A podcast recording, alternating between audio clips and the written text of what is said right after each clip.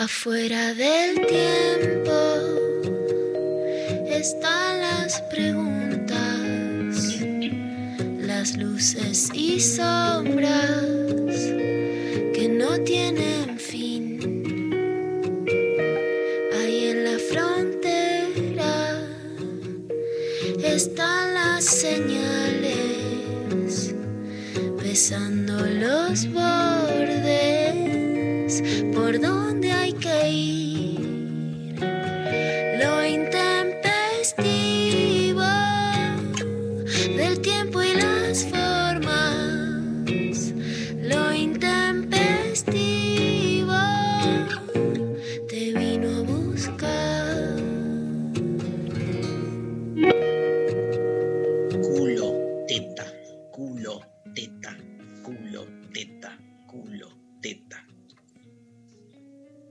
Mira, Darío, la situación está muy caldeada como para que vos te hagas el pelotudito con esto. La Contrera está más, más álgida que nunca. Ayer tuve reuniones hasta las 4 de la mañana a ver cómo, cómo con esto seguíamos adelante. ¿Con Alberto? Sí, ¿Y qué dijo Alberto? pidió tu renuncia en Canal Encuentro. Bueno, me voy. Me voy a América TV. Hay que, acá hay que hacer, dijo, dijo, hay que ser táctico. Dijo esto él. Hay que ser táctico. Hay que mover fichas. Porque la política es mover fichas, dijo. Sacalo a Darío de Canal Encuentro y ponelo en sex. Bien. Sí, hacemos a través de la sexualización las tetas, la chota, el culo que vas a mostrar hoy en la experiencia sex, a partir de ahí hay un desplazamiento. Empieza a jugarse un espacio de disputa y del intelecto ahí, a través de las mamas. Pero sex es un emprendimiento comercial, o sea, claramente es la venezolalización de, de todo, porque el Estado interviene en Sí, las industrias culturales privadas, boludo. sí. Estamos en esa. Ya estamos, estamos ya en esa. Estamos Venezualización, no me salió. Venezualización. Me encanta el concepto. Bueno, buenísimo. Cul- culo, teta, culo. Vos tenías un personaje que era un- un- uno que estaba todo el tiempo diciendo culo, teta, culo. Sí, pero ¿sabés qué pasa, Dari? Yo, y aprovecho este pie que vos me das para avisar que hoy es mi último programa.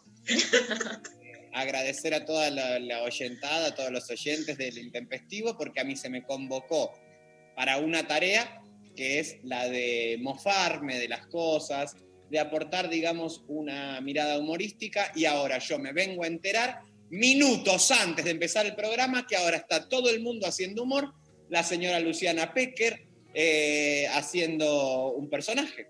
Lucky Luchana. ¿La tenés a Lucky Luchana, Pablo? Pásame un poquito a ver. No, no lo tiene, mira. Pablo también hace humor, boludo. mirá. Pablo hace humor. ¿Por qué no tiene una luz luchana? Porque es gracioso. ¿Me la puedes enviar un mensaje WhatsApp a la señora Luciana Sofi. Lali, ¿se fijan si la podemos sacar a Lucky Luchana un minuto por teléfono? Si da. O que mande un Ahí un está. audio. Bárbaro. Bueno, Claro. escúchame, necesito que me digas qué es la palabra mofarse. Dijiste mofarse, que de dónde viene, cuál es la etimología. Mofastu es, la, es el, el origen de la palabra. Mofastu era un emperador griego del Ah, siglo está en griego. ok. Sí, del siglo IV, antes, antes, de, antes de Cristo. Y Ah, Mofastu lo que hacía era, él era, le gustaba mucho la comida chatarra. Era meta comer comida chatarra. Todo mal. Entonces, sus esclavos, un como fastu. más Mofastu, le esconden, digamos, todo lo que es el aceite eh, de que había en la cocina, eh, con lo cual él fritaba sus patatitas. Y Mofastu, muy enojado por esto, muy enojado por esto, dice, les voy a hacer una bromilla. Y les corta las piernas a todos. Ah, mira. Sí, y entonces a partir de ahí viene Mofastu como de hacer un chiste. Claro. ah. Qué bueno, boludo. Sos Sí. como. Tenés una erudición. por eso entiendo que, que- que te enoje como que te tomemos a la chacota. ¿Me puedes Claro. explicar de dónde, de dónde viene el término chacota? Sí. Chacota es una región eh, de La Pampa. Chacota del norte y chacota del sur. Está, bueno, eso fue la guerra, digamos, eh, que pasó acá en lo que se llama la guerra de secesión argentina. Claro. Eh, Chacota del norte y Chacota del sur. Se pelearon por una cabra que estaba en el límite. Había eh, siete, siete cabras y como Sí. después se dice que siete es el número de la, del- de la mala suerte por los días de la semana. Entonces, esa cabra que estaba en el límite, Chacota del Norte decía, la cabra es de Chacota del Norte. Chacota del Sur decía, no, está de nuestro lado porque midieron la cabra y había más porcentaje de la cabra en Chacota del Sur. Ok. Pero Chacota ¿Y? del Norte decía, sí, pero está la cabeza de nuestro lado. Y en ese momento se creía que la cabeza albergaba el espíritu. Mm, Pero ¿y por qué se dice que te lo tomas a la chacota? Ah, bueno, porque pará. 200.000 años después, 200.000 años después, se descubre que en realidad la cabra era un viejo pedófilo que lo que le gustaba era que lo tironeen, se lo disputen en el pueblo. Era un Ah. viejo vestido de cabra. Ah, La chacota era, era poco serio. Y la palabra disputar, ¿cuál es su etimología? Displepum es el origen. ¿Latín? Sí, Ah, es el latín. ¿Qué quiere decir cubetera? mira, es como que te, te, te- te disputan los hielos. No, no, no. no, no. ¿Cómo andan, chicos? ¿Cómo les fue esta semana? Cuenten, vamos, arriba, ¿eh? Nada, estamos. Ayer me hicieron una entrevista por mi libro, viste que saqué un libro. Este, No parás de facturar, vos, Darío. se está vendiendo bien, estoy muy feliz con Filosofía Martillazos 2. Dos. Y nada, boludo, hola, ¿qué tal? Me hizo la entrevista Facundo Pastor en, en- en América, este, Sí. que tenía el libro, lo había leído, y, y me dice, mirá, o sea, tenía una, una entrevista con vos para hablar del libro, pero no puedo no preguntarte sobre la teta. O sea, Claro. me mata, boludo, como un tema captura, ¿no? ¿Hablamos en serio? Dos minutos, dale. O sea, como un tema de repente truc, ¿viste? Este, se volvió y, y acá se vuelve hegemónico y acá, mira lo que te digo, más allá de la política, porque, digamos, es claramente un asunto como que explota porque vende por todos lados, despierta todos los morbos, Exacto. ¿No? Es re fuerte eso, ¿no? ¿Cómo, cómo- cómo lo viviste, Martín? Tiene tanta, tiene tanta resonancia, creo, porque son esos significantes que están dando vuelta a chupar una teta. Obviamente, eh, en mi caso, creo que en el de ustedes tampoco van a justificar esa conducta, ¿no? Como, bueno, si el chabón tiene que renunciar, qué sé yo, digo, lo grave en, en este caso me parece que es las denuncias por acoso que él tenía y no esta Tremendo. conducta de estar chupando una teta, que bueno, sí, sí, merece la renuncia, que lo, lo echen, digo, eso es casi anecdótico, no nos no vamos a poner moralistas por decir, o sea, es hasta gracioso en algún punto. Eh, obviamente a cualquiera de nosotros que nos agarren chupando una teta en un trabajo, bueno, y probablemente nos pidan la renuncia, mínimo. Eh, pero sí me parece que eh, lo grave en sí está en esto que salió a la luz, la cantidad de denuncias que tenía este chabón. Tremendo, boludo. Tremendo y bien. Ahora, hay un plano en el que tampoco es casual. Yo también, este, me parece como que hay que pensar la, situación como en otros con, con otras variables también, ¿no? Está claro que es inadmisible y que nada, te tenés que ir a la mierda. O sea, este, más allá de toda la, la, la- la genealogía que uno haga de la sexualidad, la represión, la normalización, el deseo y la chota, ¿viste? Digo, está tan, esto digo yo, está tan desprestigiada la política que esto no hace más para los que creemos en la política que darle como casi un golpe terminal, ¿viste? Claro, Este, claro. eso es lo que a mí más me, me irrita en algún punto, porque la pelea de fondo que se está dando es contra la despolitización. Y esto, además, digamos, está hecho por alguien, digamos, de- se supone, del frente de todos, este, con un discurso justamente que tiene que ver con una repolitización de la sociedad. Te das cuenta, viste, no sé, a mí me pegó como el orto, boludo, como este, en, en ese lugar donde digo, bueno, basta, hay algo de la política tradicional que está muerto. Ayer se lo vio, además. Este, como que hay un punto, no sé qué pensás, Martín, pero hay ¿Pero un qué punto donde... más de la política tradicional como muerto? Claro, como digamos, este, como escindido, como, como, como ves el circo, eso digo, ves el circo. Porque si lo hubiera hecho al, alguno de los políticos que son más proclives a la despolitización o a la antipolítica, no te digo que lo justifico, pero veo una, como por lo menos cierta linealidad y que me parece como, nada, los que vienen, lo hubiera hecho esos que, que están todo el tiempo diciendo la política es corrupta, no sé qué, es entonces decís, bueno, digo, es parte de su propia este, lógica, pero se supone que viene de los sectores progresistas, más allá de la persona, nada, el tipo este, ocupa una banca en nombre del Frente de Todos que tiene una, un proyecto, no, no solo político, sino de gobierno concreto. Para mí es como, nada, boludo, es tremendo, tremendo. O sea, me, me- me- me cayó como el orto, no en- entiendo, eh, o sea, lo que hizo me rompió las bolas, todo, pero donde más me duele es ahí, ¿viste? Es... Sí, sí, nuevamente poner en duda a la política como herramienta, como principal herramienta de transformación de la realidad, que es una bandera muy difícil de sostener hoy en día cuando, este, como bien decías, me parece, hay este, una, eh, una estrategia de las derechas a nivel, este, que ni siquiera es una estrategia nueva, ¿no? Digo, el neoliberalismo siempre mostró a la política como una bobería, como este, como algo casi menor, como algo siempre vinculado a lo corrupto, eh, porque obviamente desde ese lugar son, es el mercado el que corrige este, y el que determina los comportamientos para esa, para esa eh, tradicional eh, visión del neoliberalismo.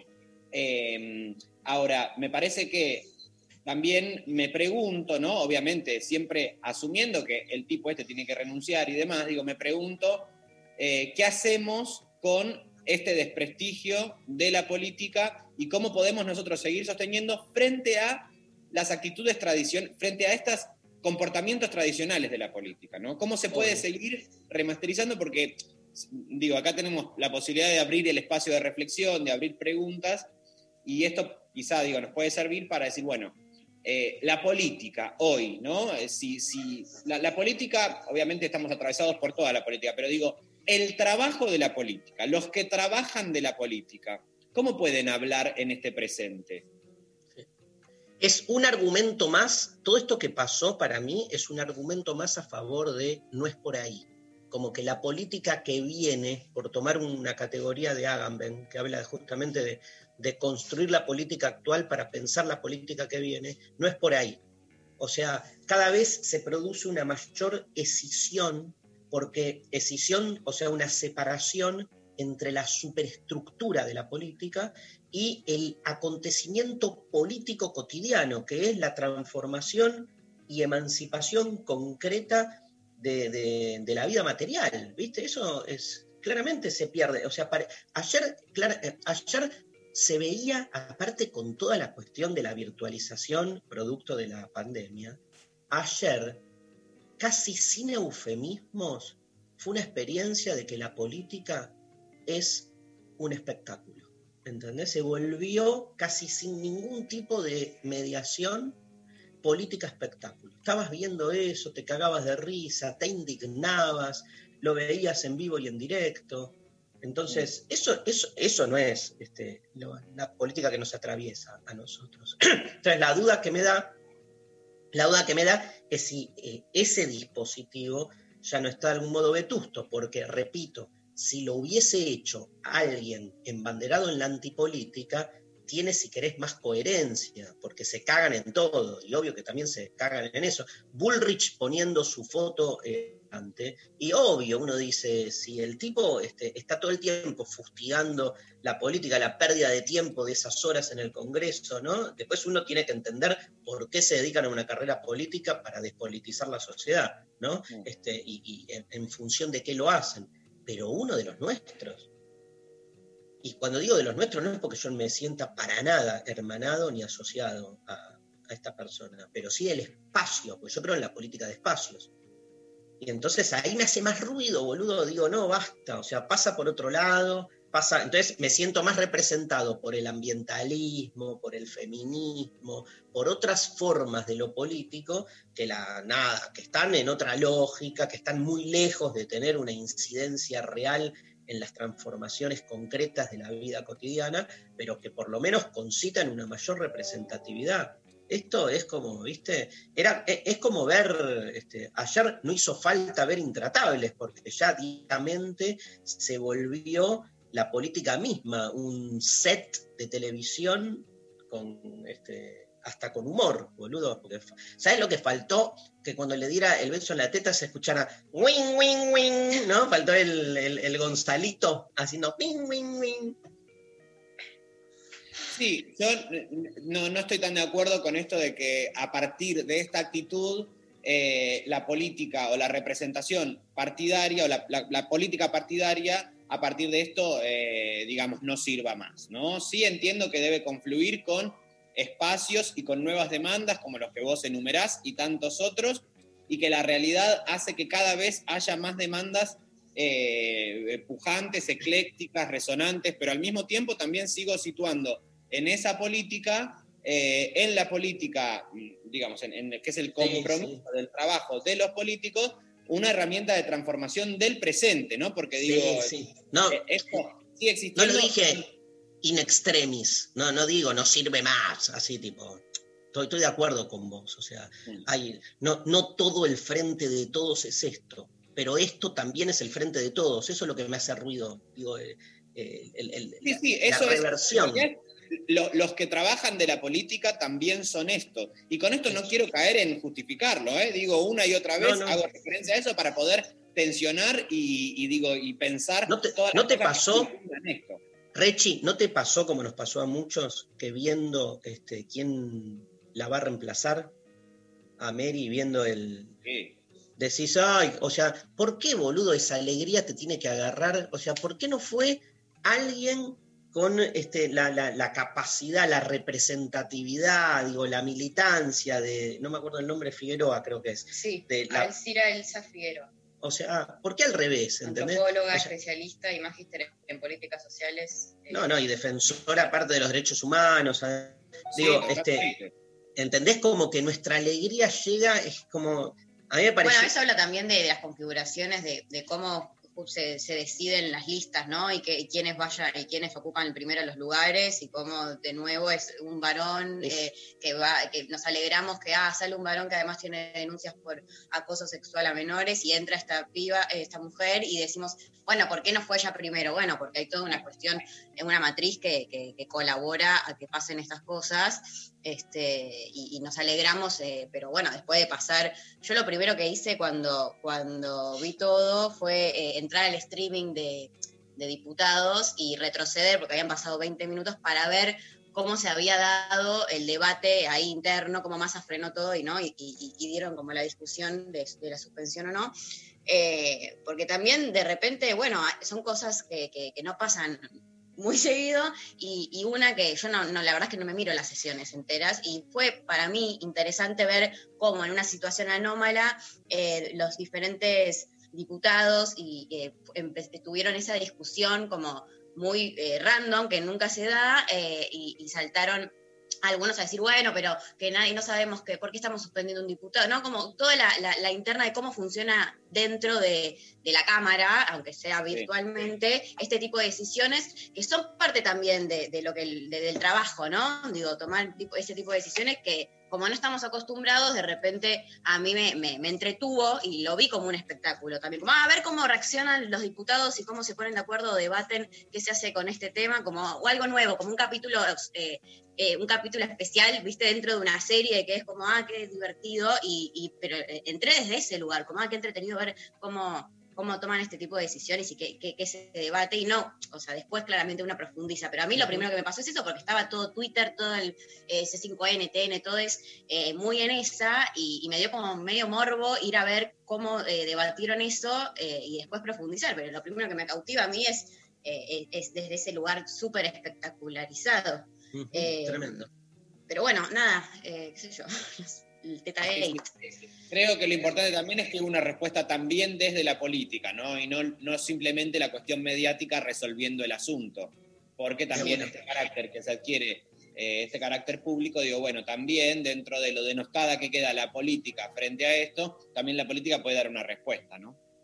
de una y, y está buenísimo que cuando se enfríe el Teta Gate podamos empezar a plantear sí debates como de el indignacionismo, la moralina, el lugar del Claro. sexo. No es, mo- no es momento, viste que a Sí, se veces está confundiendo mucho. También uno- algo que claro. viene pasando desde ayer es que confunden en los diferentes programas, eh, ¿no? Pero, que sí. lo debaten, meten la cuestión más moral o no, del, del sexo, que no sé qué, que la pero hay que ser como más cauteloso de cuál es el momento, digo, este, para Sí. no, no caer, porque le, da- le das de comer, ¿viste?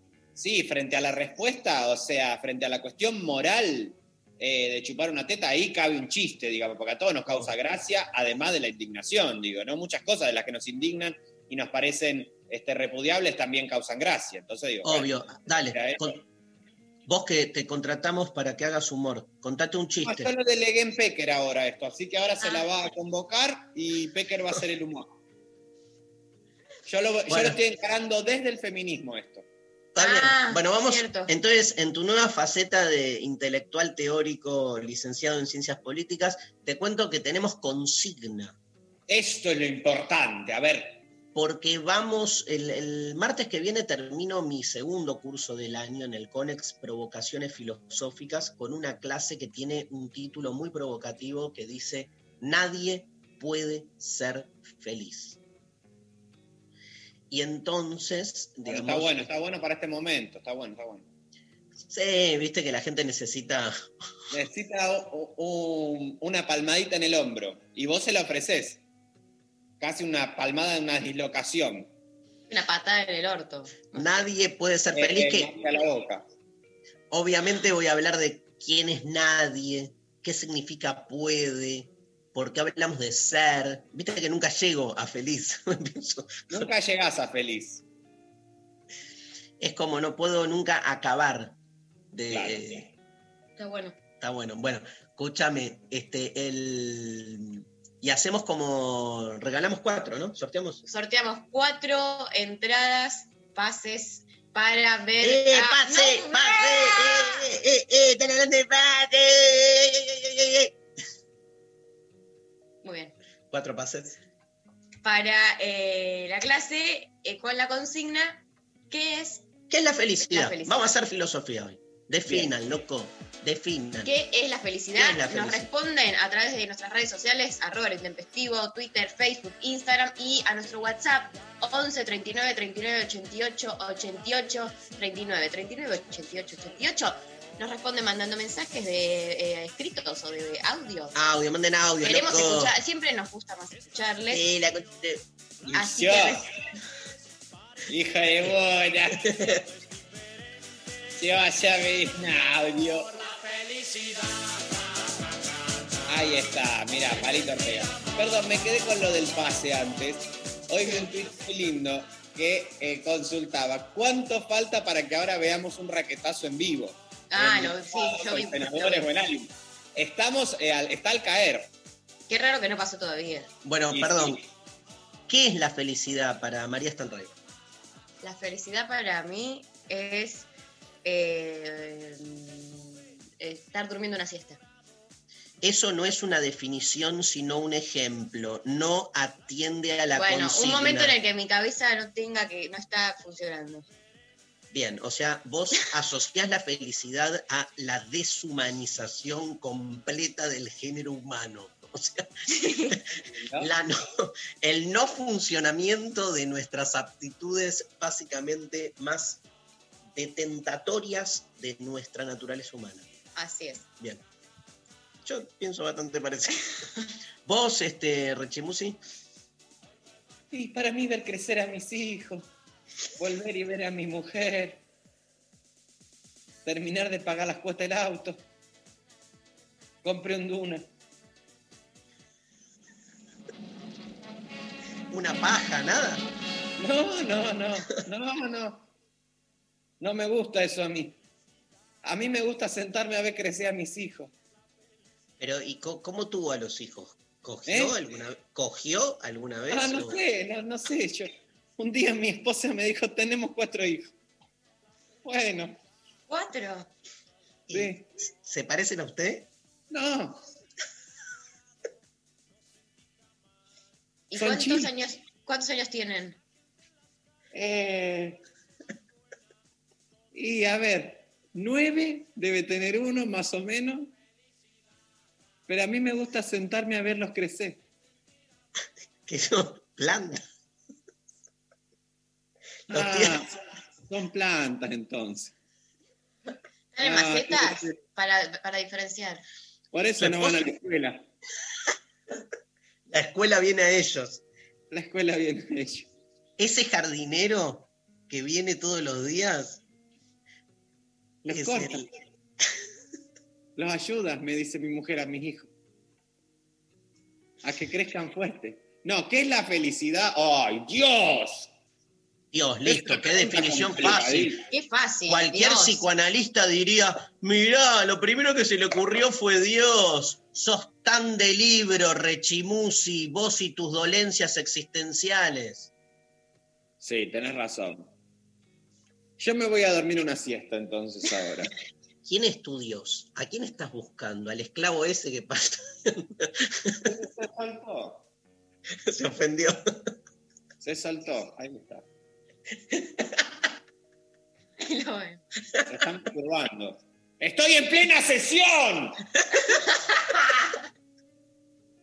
Sesión con Dios, boludo. Así. Estoy en sesión con Dios y me pone la chota en el hombro. Esto, esto ¿sabes qué pasa? Denosta, esto denosta la palabra de Darío, que es el educador del pueblo.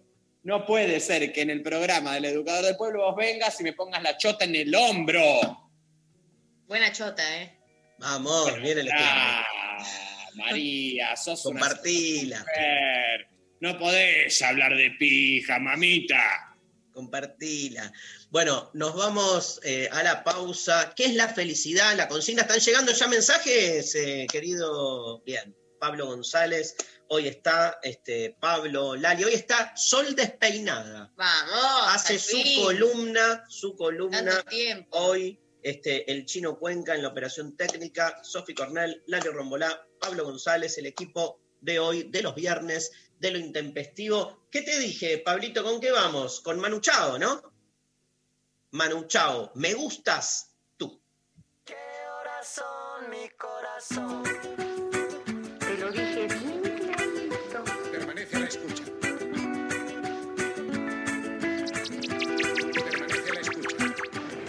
12 de la noche en La Habana, Cuba. 11 de la noche en San Salvador, El Salvador.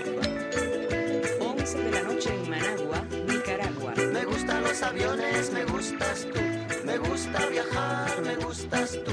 Me gusta la mañana, me gustas tú. Me gusta el viento, me gustas tú. Me gusta soñar, me gustas tú. Me gusta la mar, me gustas tú. ¿Qué voy a hacer? Je ne sais pas.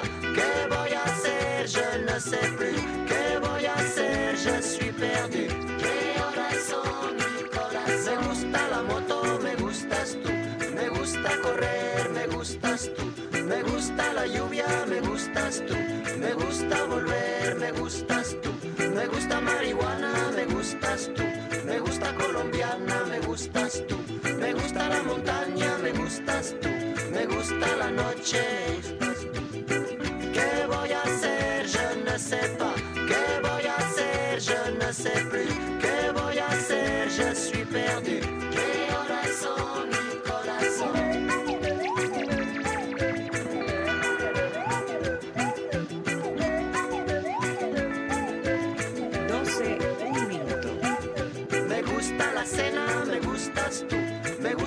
Vecina, me gustas tú. Radio Me gusta su cocina, me gustas de la tú. mañana. Me gusta camelar, me gustas tú. Me gusta la guitarra, me gustas tú. Me gusta el reggae, me gustas tú.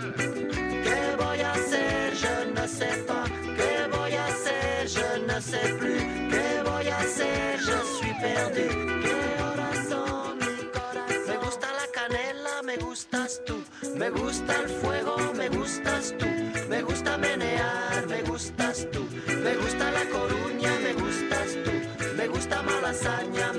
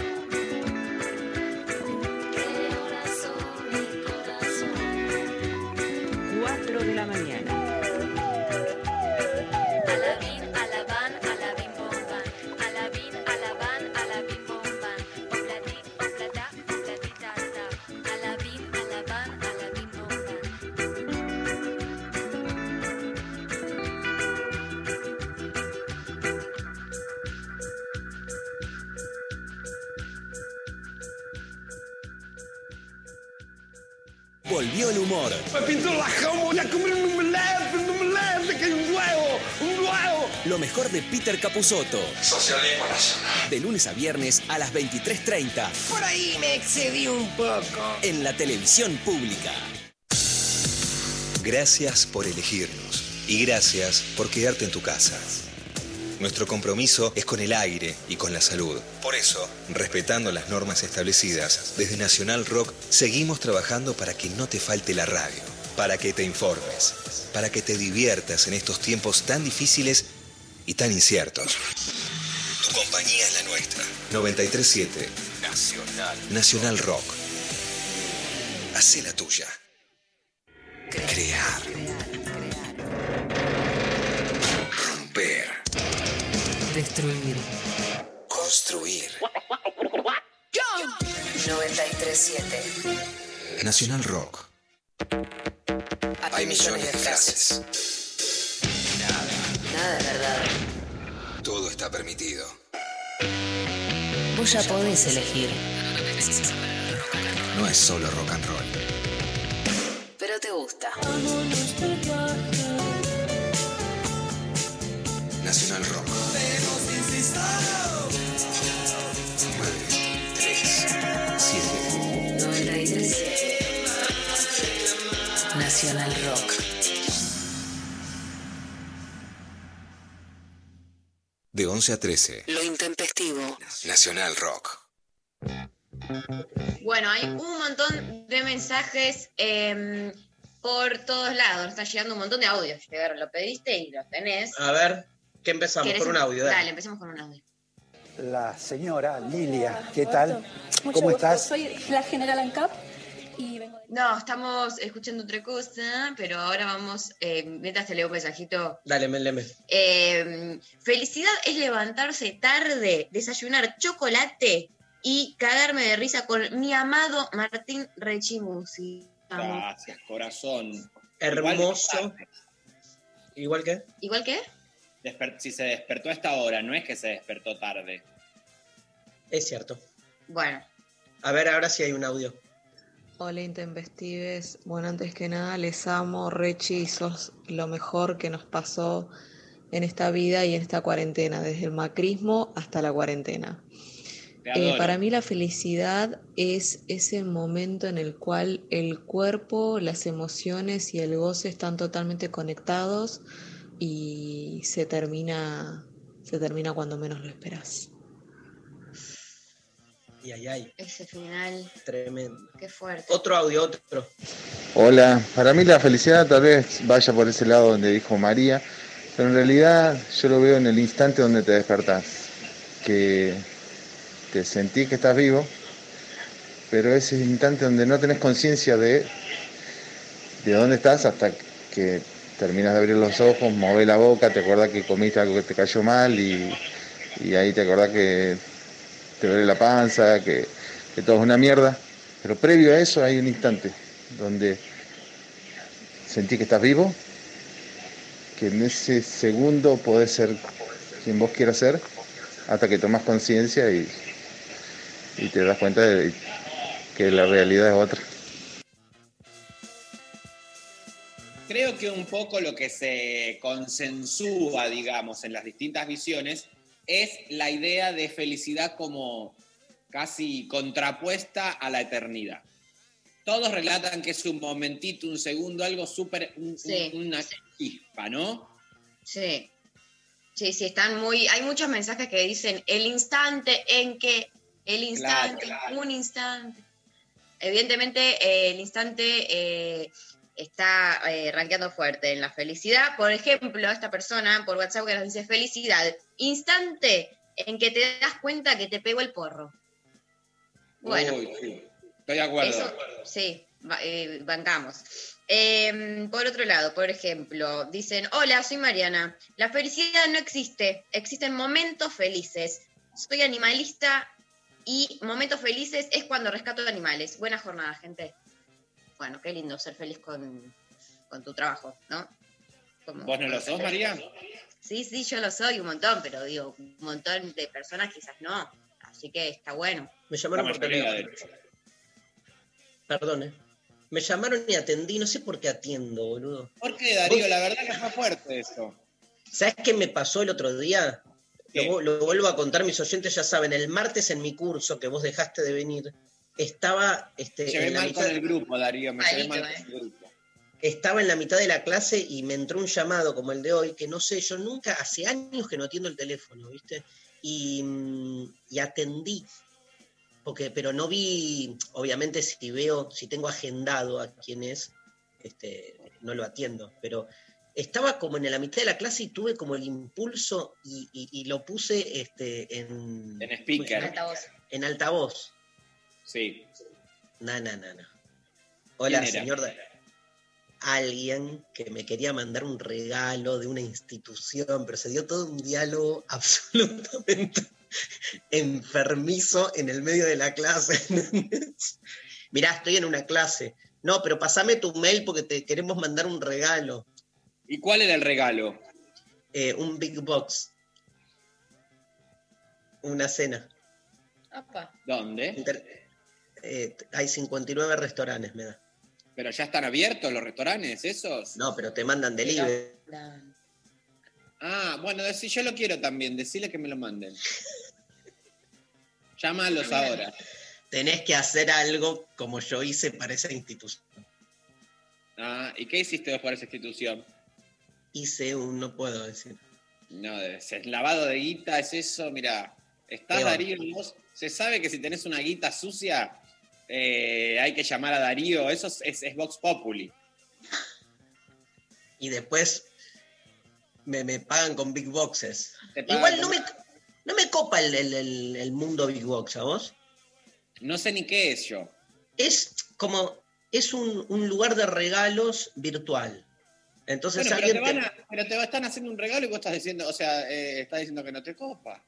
Cantó el regalo gracias a la gente que me mandó el regalo. Lo que digo es que el sistema de regalos Big Box, prefiero que me regalen directo. Es como una mediación donde vos tenés 50. O sea, elegir entre 59 restaurantes me pone frenético, boludo, porque yo quiero ir a todos. Bueno, pero resuelve mucho los regalos familiares, que uno no sabe qué garcha regalar Sí, es verdad.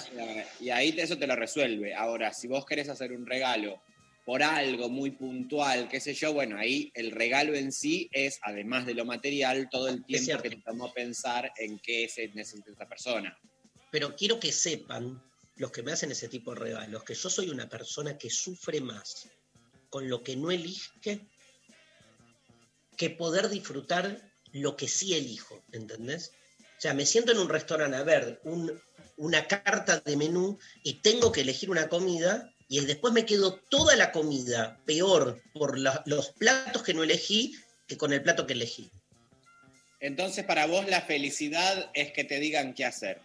La felicidad, entonces, en esa línea, descansa en la dialéctica. ¿Querés eh, escupir eh, al piso, María, directamente mientras estamos eh, haciendo el programa? Esto no es un chiquero, querida. Yo no me quemé las pestañas 25 años estudiando comunicación social.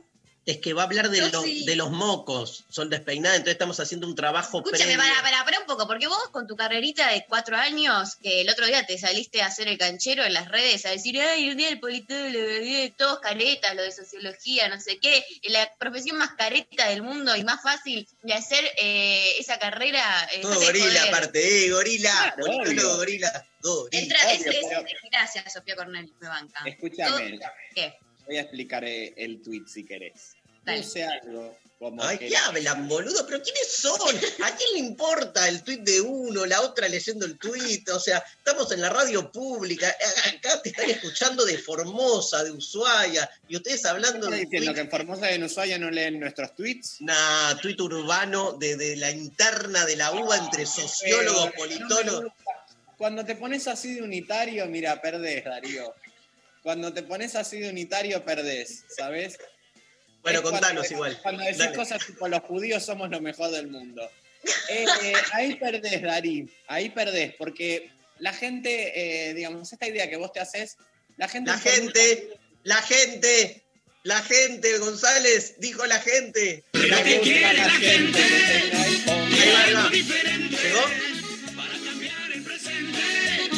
El futuro está en el frente. Que quiere, que quiere, amas al presidente. Que quiere, que quiere, agachi con la gente. Que quiere, que quiere, amas al presidente. Que quiere. En este programa, cada vez que alguien dice la gente, se banca el spot publicitario de masa y lo que quiere. A mí me encanta ese spot publicitario, así que lo voy a decir todo el tiempo porque escucha, haría un programa solamente de spots publicitarios, aunque el mejor spot publicitario político. Dejemos abrir puertas porque nos vamos olvidando los temas. Todavía tengo pendiente. Mira, tengo pendiente, tengo un hold. Una cosa que comentó Sophie Cornell que dijo, te, te perdiste un momento épico. Sí. Después está eh, mejor spot publicitario. Sí. Eh, eh, todavía lo del tweet con María Sí. y el- tenemos eh, spot- el mejor spot publici- publicitario del mundo, que es el Lole Senador. ¿Lole senador? Ay, ¿cómo Sí. era? No me acuerdo. Eh, yo no sé si tienen conexión al método YouTube. Sí, obvio. Ahí ponen el Lole Senador. Y ahí va a aparecer todo lo que es este spot al que hago referencia. ¿Qué- Mientras buscan eso, te, re- te explico, María Corazón, el Dale. Decía que fue el día del politólogo. Me felicitaban. Yo no me siento politólogo, pese a que hice la carrera, tengo el título, pero no es que no me siento porque hay un sentir politólogo, sino que la verdad que no es una carrera, digamos, que uno diga, bueno, salgo sabiendo todo esto. Es una cosa que te ayuda un poco, un marco, unas preguntas. Pero siempre es lindo bardear a otra gente. eh, ¿Pero qué pasó? No entiendo se el- defiende. ¿El afer cuál fue? Ahí te lo está por decir. No. El- estoy- eh, Darío, vos lo que pasa es que ¿Cuál- tenés la cabeza en sex ya. ¿Cuál fue el conflicto? ¿Cuál fue el conflicto? Ah, el conflicto fue muy fuerte. Fue, un conflicto eh, de tipo internacional que intercede Cancillería. No, vos escribiste un tuit diciendo no me saluden que no. ¿Y qué no, pasó? no. Pero ¿cómo voy a tuitear no me saluden? Que no me saluden, ¿eh? No entendí nada, boludo. Martín. ahora Twitter incorporó una nueva función que es el Twitter debate. El tweet debate. No sabía. Entonces, claro, entonces, vos pones una cosa que es tipo, te, te hace la métrica de tipo un haiku de 5, 7, 5, y los demás lo pueden, re- lo pueden responder en 7, 5, 7, para completar los, los caracteres. Ok, Pero vos no podés multiplicar la respuesta, ¿entendés? perfecto. Entonces, cuando vos cancelás ese tweet, empiezan a buscarte la zancadilla por donde no entraron. Martín tuiteó eh, que el día del politólogo, y gracias por los mensajitos, pero que son que los sociólogos son todos unos caretas. Ese fue el tuit pelotudo que puso para generar bardo. Para generar bardo, para que los sociólogos vivan algo también. Porque tengan si- algo por qué vivir. ¿Eh? Para que los sociólogos tengan un estímulo de algo que, que Algo. tenga que ver con su carrera. ¿Me pones el audio de, del, Lole, del Lole senador? Si estamos buscando progresar, sigamos apoyando. Con fe, esperanza e ilusión, y ella viene Ella viene trabajando. Santa Fe, volvió. Y hoy ese hombre frente a mí, el Lole senador. El Lole senador, el Lole senador. Con tu voto otra vez llegará. El Lole senador, el Lole senador. Está casi a la altura de lo que tiene la gente. También sabes otro muy bueno para que indaguen ahí en el método YouTube mientras. A ver. AEA, yo soy menemista. AEA, Carlos Menem. Carlos Menem. Volvimos mejores, chicos. ¿Qué es? AEA, que es una sigla masónica. Eh, sí. AEA es la organización de estados americanos. AEE. Ah, no, es la organización de estados. No hay una O! AE. No hay una O, no digas organización. organización. Asociación, chicos. Ah, asociación especial. AEA, a especial de estados americanos. Ahí va. ¿Me pasás otro audio de la gente, por favor? ¡Ay, la gente! Eh, para mí la felicidad tiene que ver con momentos de satisfacción más que todo. Lo asocio a eso.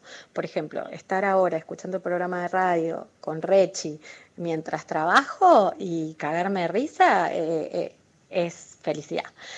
Sentarme a las 5 de la tarde con mi mate, todo preparadito, mirar por la ventana cómo se esconde el sol mientras escucho un programa de rock, es felicidad. Eh, una charla es felicidad. eh, nada, eso.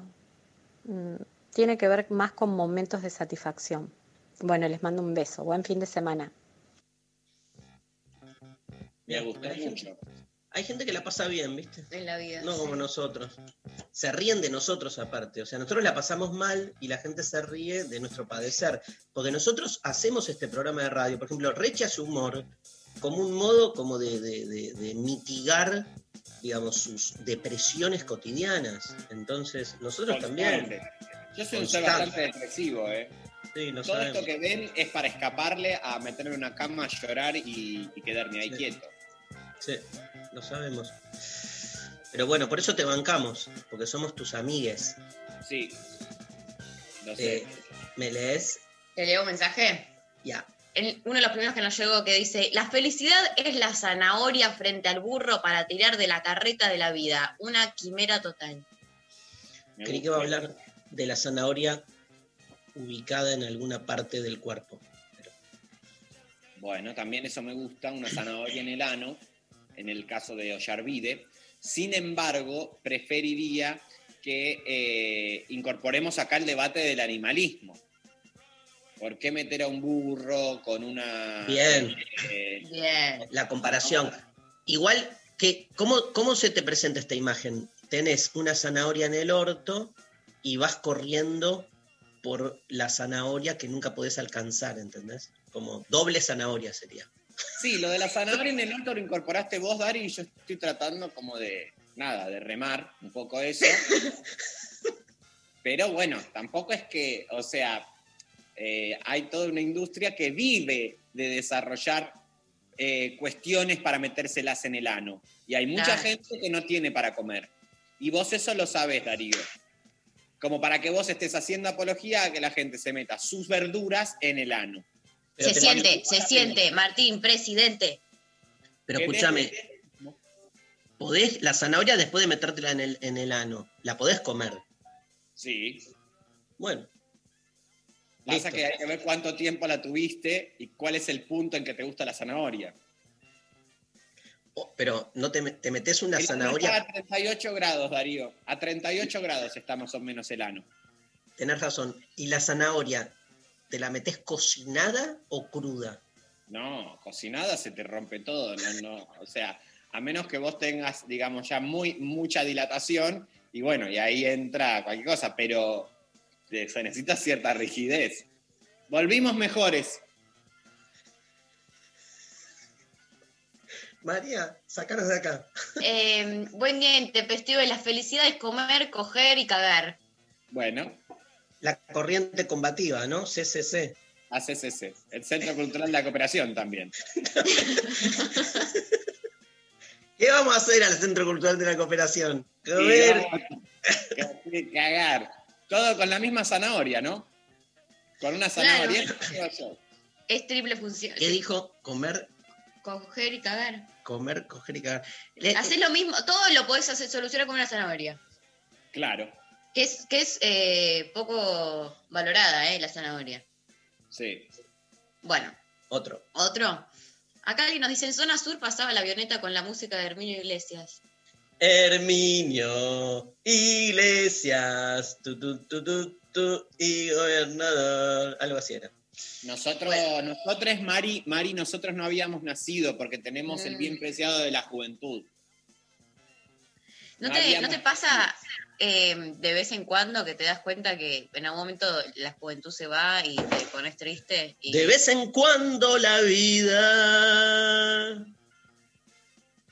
toma conmigo un café y es mejores. de vez en cuando la vida toma conmigo Ella, eh. Ahora una del amor, canta, a ver. va de vez en ¿Qué opinas de la letra de Serrat que dice de vez en cuando la vida toma conmigo un café? Me parece una verga. Y saca un conejo Me parece una de verga. la porque- vieja chistera. Escuchá, escuchá, escuchá la canción. De nuevo, de nuevo, Pablo.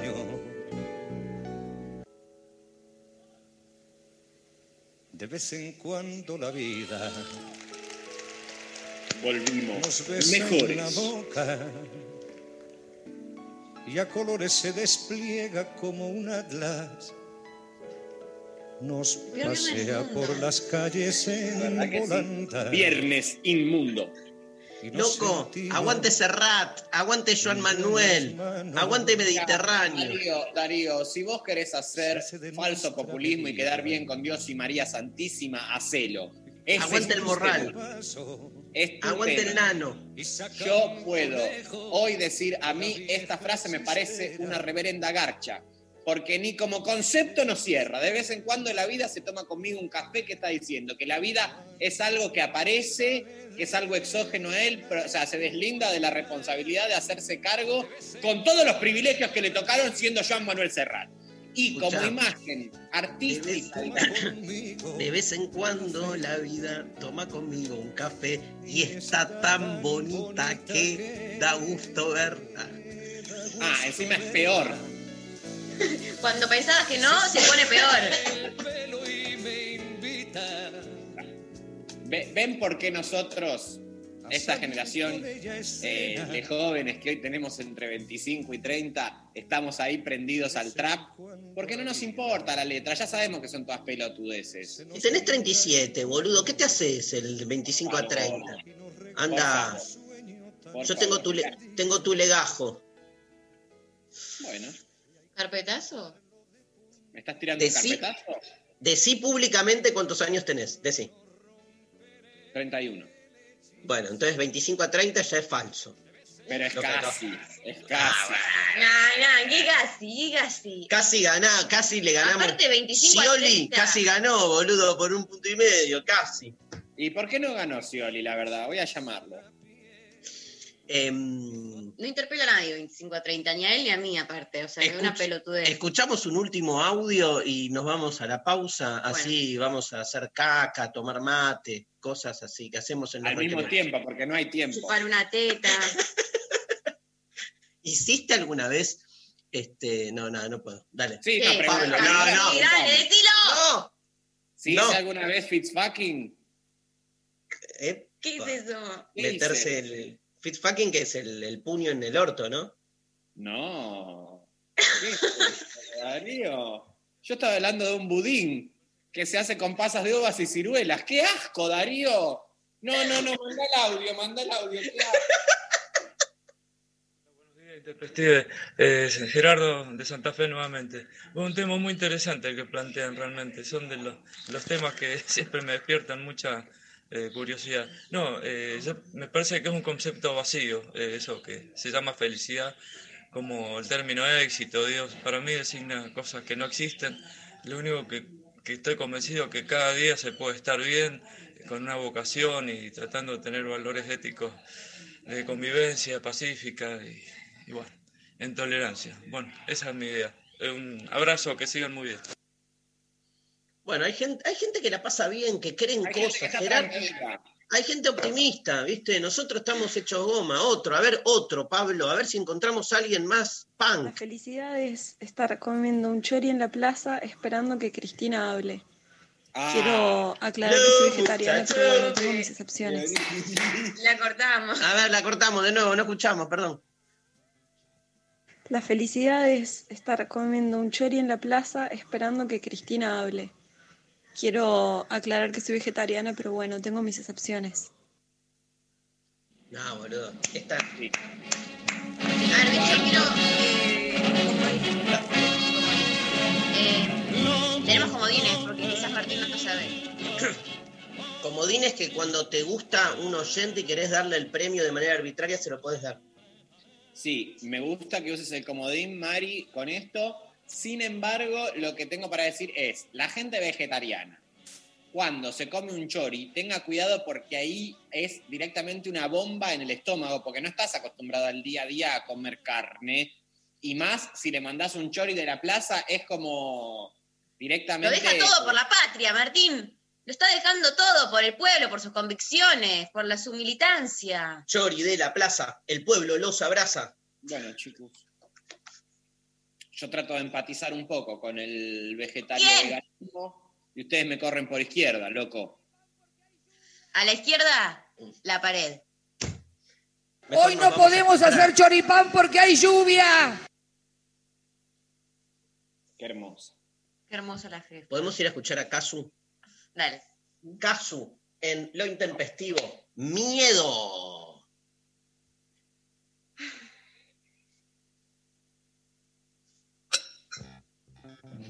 ¿Viene sola ahora?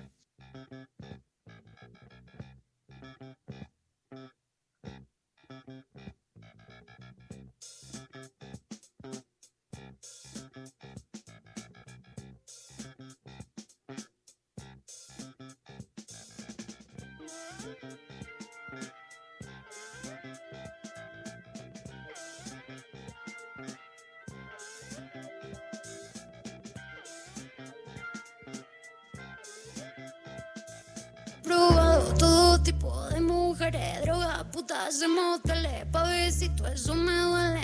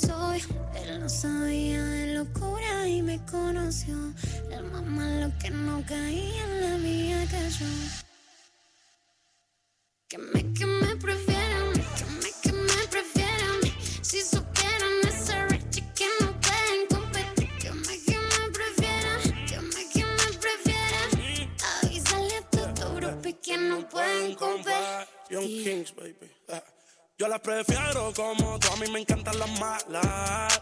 Tiene cara de que duerme con pistola bajo la almohada y siempre que tú quieras dame una llamada. Pensaban que yo no ganaba, pero en la cama ya me dominaba. Yo hacía todo lo que me ordenaba. Todas estas groupies se van a morder el día que me dé con casarme con Casu. Dice que ella no cree en el matrimonio, que lo coja suave, esto es paso por paso. Está loca por chequear mi teléfono, siempre mira cuando yo pongo el password. Nunca se lo digo porque me pamo, puedo ser el que te causa los orgasmos. Llevo trippy, escucho haze, hacemos la 50, Jero, crazy. Si yo te pillara sola, mami, no te diera break. Me dijo que estaba en Isla Verde y tuve que irla a ver. Aunque tú tengas a alguien, será mami a quedar. Detrás hay mil, pero me prefieres a mí. Yo quiero escucharte de mil. Convertí de fondo R&B, fumando en un Airbnb. Con tu mirada sutil, sé que me quieres confundir. Quiso atención y la atendí. Young Kings, baby. Que me, que me prefieran, que me, que me prefieran.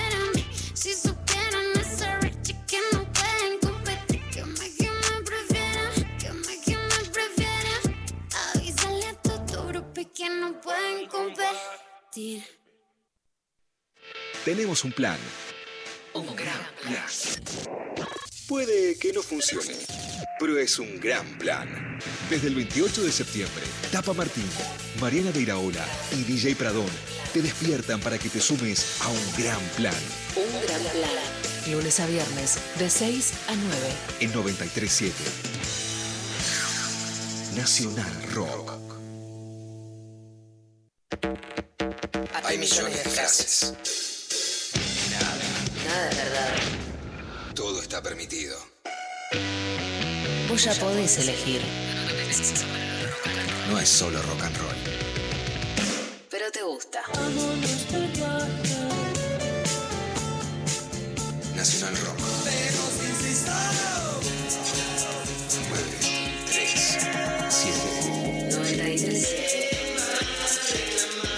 Nacional Rock.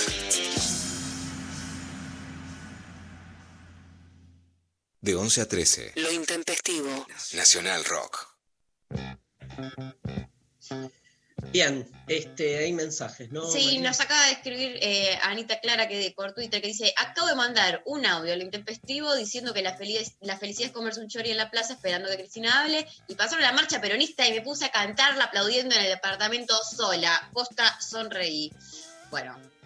Hay, hay, hay un, un- un oyente que, este, que nos pide la opinión del telemédico sobre la succión de teta de ayer en, el, este, en la Cámara de Diputados. Así que le damos la bienvenida al telemédico directamente este, desde el Amazonas. Creo que está haciendo un retiro eh, en el Amazonas, ¿no? Eh, Se lo escucha un poco este, lejos. ¿Telemédico está ahí? Sí, hola. ¿Cómo está? Está ahí eh, haciendo un retiro, ¿no? Estoy en retiro.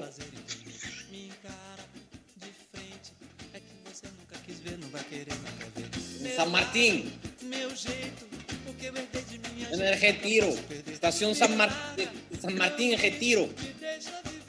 Y monté un Amazonas aquí. ¿Qué es monté? ¿Qué significa monté? Monté Culiap. Bueno, rápido, le pregunto para no... Tengo miedo que...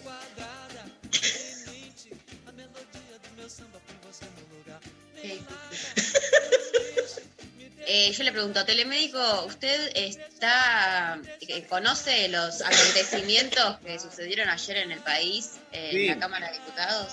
En Argentina, ¿eh? ¿Está al tanto? No en Brasil. Dio vuelta al mundo. É, é eh, el problema es que la cuñada del, del tipo te había hecho las mamas hace poco, pero no era su cuñada. Hum. e ela fumou o bebê. Que é um jogo muito lindo. Le posso uma pergunta? O bebê se le ama. ¿Cómo? Los diputados no pueden jugar. Sí, María. No, sí, sí, hay algunos rumores que dicen que, que quizás el- la, La mamada... teta no tiene olor. ¿Cómo? La teta no tiene olor. No tiene olor. Hay olor a teta. Si no lo sabe usted, no lo sabe nadie. Es una pregunta retórica. Ah, retórica. No, si, si usted confía en que puede haber sido algún eh, tipo de, mm, de acto que, que como que en realidad lo que se estaba buscando era algo más, ¿no? Como si desde ahí quizás se pudiera succionar algún tipo de remedio, algo... fue- A mí me llegó esa, esa, esa noticia. Exactamente. Muchas, gra- mu- muchas gracias. Eh, en mi caso, una de las terapias que yo tengo es Sí. desde mi mamá. Pueden lamer un líquido que sale curativo, homeopático. Bueno, Pero es- escúcheme, este, Homeopático es el... O sea, de la teta, unos globulitos, glóbulos de mi mamá salen. glóbulos de la mamá. pero va, va succionando el pezón y van saliendo globulitos de adentro. Sí. Pero Wow. me tengo que concentrar. Yo, Y cu- cuando está desconcentrado, ¿qué sale, doctor? cualquier mierda. Ok. ¿Usted caga por el pezón? Es una pregunta muy íntima. Hago una práctica que se llama parto pezón. ¿Cómo funciona? Es muy... eh, necesito unas filminas como el presidente. Y que venga mi cuñada o mi cuñado. Ok. Bueno, Bueno, este, le hago una última pregunta porque lo tengo que despedir porque tenemos justo la columna de Sol Despeinada que finalmente pudo incorporar. problemas con ella. No es buena. No es ¿No es buena, buena persona. ella? No es buena Sol persona. Despeinada ah, no es buena persona. No. Pensé que era a nivel médico. No, persona. es buena médica, Documento. pero a ver, ¿es buena médica y mala persona o es todo malo? Mala mina. Mala mina. Porque en una época yo vivía en Almagro, cerca de la casa de ella, y volvía 4 o 5 de la mañana. Yo orinaba en su puerta. ¡No! Y me metí una demanda. Me metí una demanda. Alma de Gatti. Alma de rati. Me encanta. Ahora, ahora le vamos a preguntar. Este, le hago la última pregunta. Andan diciendo por ahí que usted dijo que Bolsonaro es de izquierda. ¿Es cierto? ¿Es? ¿Por qué? Porque eh, Bolsonaro sale con la cuñada. No, no No lo sé. sabemos. Bueno, ahí está la respuesta. Eh, no- nos lo llevamos para pensar. Gracias, telemédico. Nada. Le damos la bienvenida a Sol de Peinada.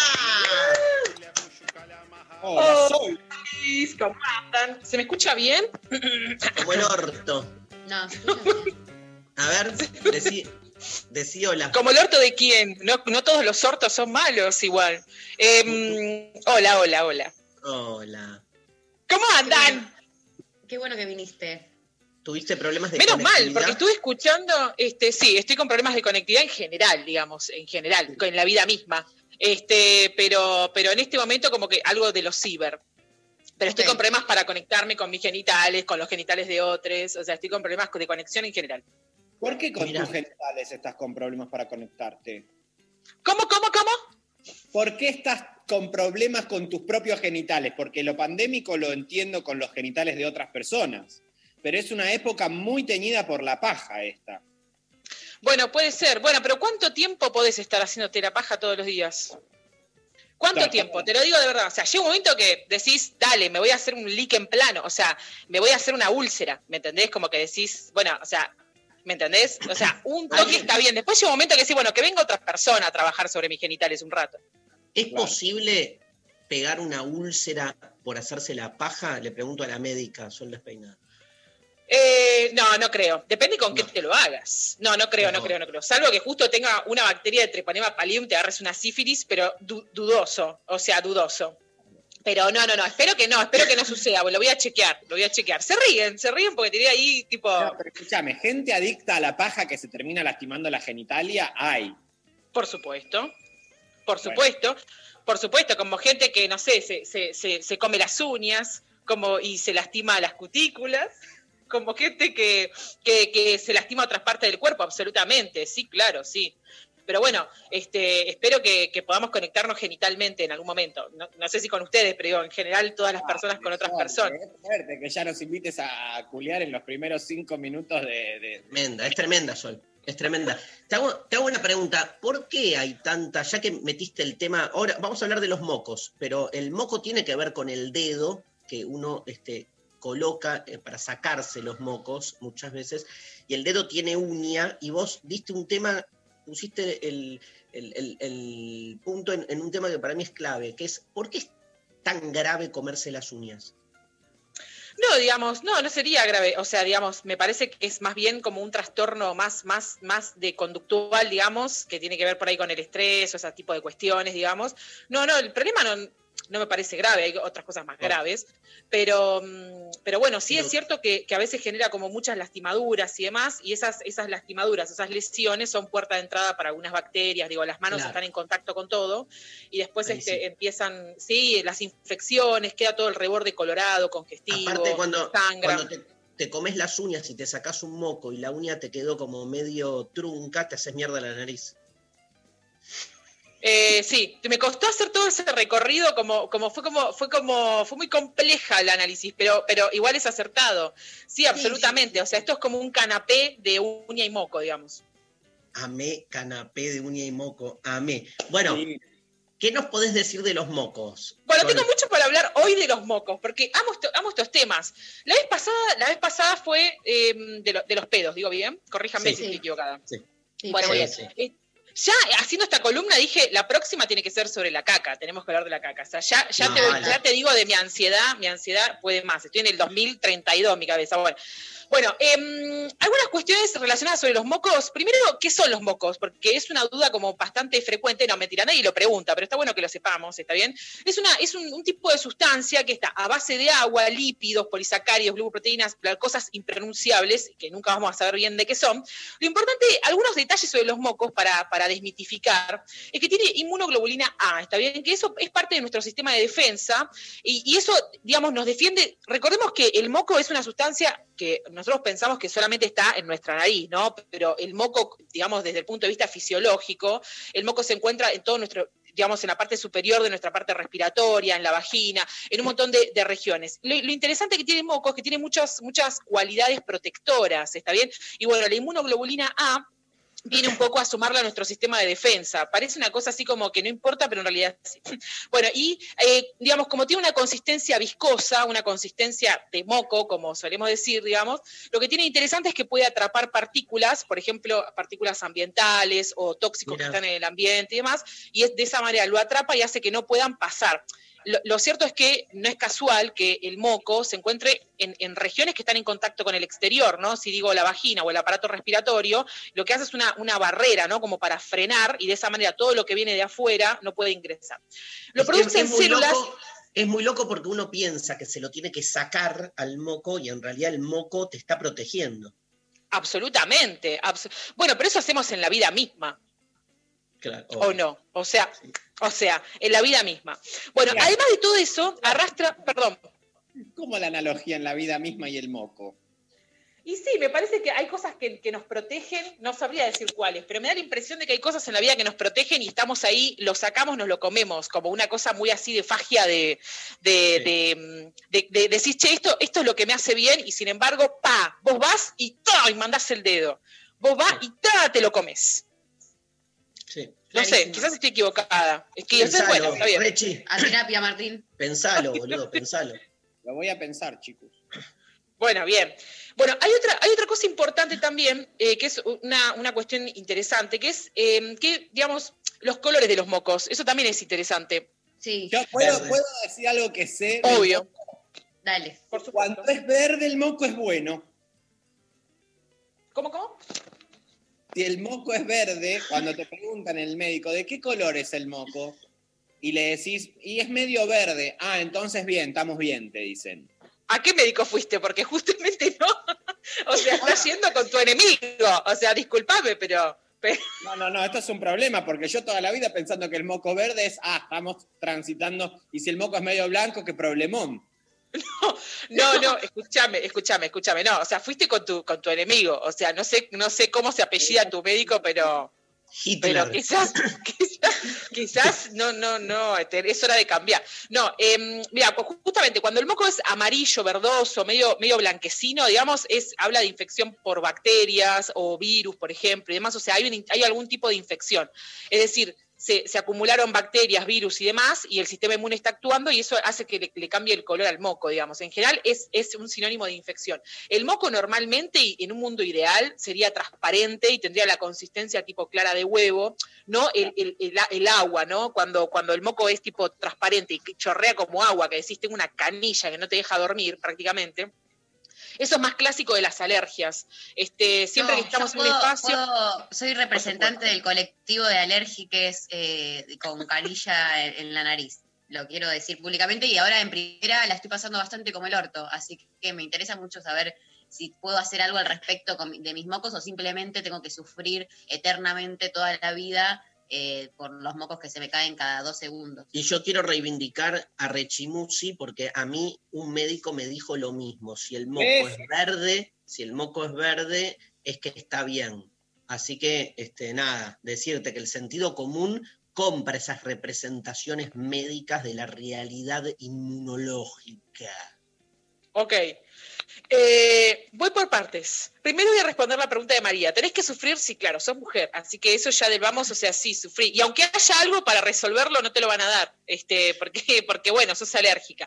No, no, en realidad sí, o sea, tendrás que sonártelo y capaz hay algunas personas que consumen antialérgicos.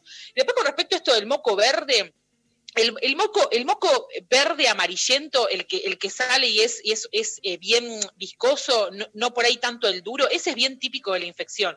Por ahí el que está endurecido me habla de una infección pasada, de algo que ya está recuperándose.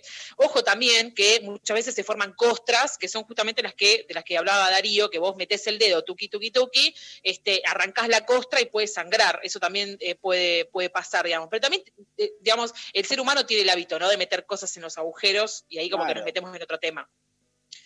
Sí, pero Ah, perdón, por pensé que- ejemplo, sí. más allá de los buenos usos y costumbres, eh, el cuerpo en sí está un poco diseñado para que el dedo entre en la nariz. Absolutamente, sí, sí, sí. Está, los dedos son, son hechos- o sea, son 10, pero tenés dos narinas, pero es por si, por- como para, a- a- ¿entendés? Tipo el poli, el, el poli, polinariz, ¿me Distintos entendés? talles, Distintos talles. Distintos Total, total, sí, para que hoy, hoy depende cómo te levantás, decís, bueno, hoy, hoy será dedo medio, hoy será el índice, hoy será, y, y lo mismo con la oreja, Claro. Sol, lo mismo ¿te con puedo- los genitales, sí. ¿Te puedo contar algo muy raro que me pasa con los que sí. y mi nariz? Eh, Por supuesto hay que veces sí. que, que me despierto y evidentemente estando dormida, eh, o sea, me despierto con algún dedo con como toda crosta de moco y o sangre.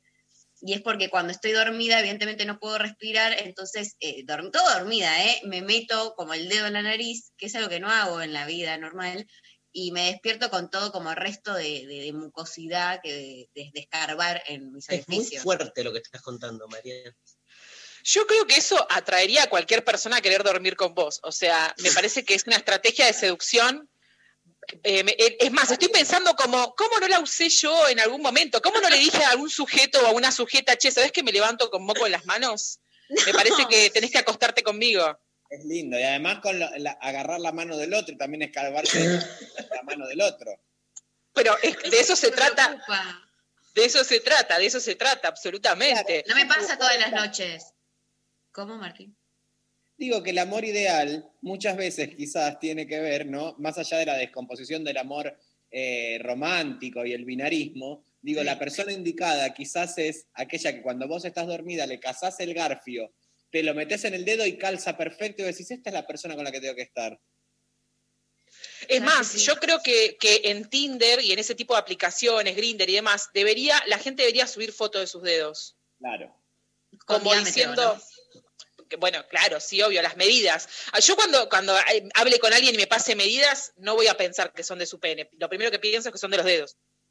Porque No digo, bueno, me está calientan pasando las medidas. pasan medidas del- de las cosas, no calientan la medida en sí. ¿A quién le calientan No, los sí. números? Sí, si alguien dice cuánto mide mi, mi genital y te pone ahí un, un número, No te calienta. Te puede llamar la atención, qué sé yo, te puede, pero no te calienta la- el número en sí, la, la imagen del número. está bien. Te, te quiero agregar algo, eh, Sol, que te estamos sacando todo el tiempo de lo que trajiste, perdón, pero No, hay, por hay- favor. hay una, una frase popular que es, ¡eh, se comió los mocos, se comió los mocos! Eh, ¿La podés Bien, analizar? justo, justo íbamos a hablar de ese tema. ¿Ustedes piensan que yo venía acá a hablar del color de los mocos nada más? No, hoy vamos a hablar de la gente que se come los mocos. Hoy vamos a hablar de eso, porque hacía falta, alguien lo tenía que hacer, alguien lo tenía que hacer. Bueno, escuchen, el, el- el hábito de comerse los mocos se llama mucofagia, ¿ok? Mucofagia. ¿Practicás la mucofagia? Así podemos empezar a hablar correctamente. Y además, eh, las personas que meten su dedo en la nariz, como por ejemplo María, cometen, cometen el acto de la rinotilexis. Eso es lo que haces. Rinotilexis. Ponelo en tu bio, o sea, va directo a la bio. Practico la rinotilexis. Claro, para que la gente te pregunte y ya ahí tenés ahí como una- un mo- un motivo para hablar, ¿no? Y le hablas de esto de los mocos y la mañana. Bueno, ¿qué sucede? Acá voy a tirar un dato bizarrísimo. En 1995, una pareja de investigadores estadounidenses hacen un estudio sobre la gente que se mete el dedo en la nariz. Porque hay mucho presupuesto para este tipo de investigaciones, porque el presupuesto está para esto, ¿eh? ¿De acuerdo? Bueno, entonces, de las 254 personas que respondieron, el 91% confesaron que se meten el dedo en la nariz. Y sí, y sí, y ese otro 9% no le llegó el mail, o sea, ese otro 9% no entendió la pregunta, porque quien te dice que no se mete el dedo en la nariz está mintiendo, o sea, y acá bancamos a María absolutamente. O sea, bancamos a María. Bueno, el 1.2%, muy poquito, admitió hacerlo al menos una vez por hora. O sea, estás ahí, tuki tuki, una vez por hora metiéndote el dedo en la nariz. Bueno, muy bien. Y después, eh, además de eso, este, bueno, concluyeron que las, las fosas nasales también son un lugar de, de investigación del cuerpo, sobre todo en niños y adolescentes. ¿Qué quiere decir esto? Que quienes más practican este acto es en niños y adolescentes. La pregunta es, ¿es porque son niños y adolescentes o es porque después con la adultez vienen las represiones y vienen las cosas más conductuales y más de esto queda mal, entonces no lo hago más, esto, esto Mm. no es correcto, esto no es la- lo adecuado? Digo, las personas en lo privado lo, lo- lo hacemos y no, no, no habría ningún problema con, con, de- con- con eso, digamos. Los niños lo hacen y por ahí se les permite, se les da Sí. otro tipo de libertades, solo porque son niños, pero, pero todos lo hacen. Después, con respecto a qué sucede con esto de la, la mucofagia, ¿no? Y, y- y este concepto de, de, bueno, meterse el dedo en la nariz o comerse los mocos, ¿es patológico? ¿Es sinónimo de una, de una patología, de una enfermedad? Bueno, este tipo, este, esta misma investigación sostuvo que meterse el dedo en la nariz de una forma discreta, no sé por qué aclara que de una forma discreta, o sea, tiene que ser una cosita como un detalle, no puede ser así, ¿está bien? No es no algo haciéndose patológico. cargo, no haciéndose cargo, como así, como. Como me pica, como ah, tengo, tengo como una pica, como que hay un motivo para hacerlo, y en realidad ¿Cómo? solo querés meter.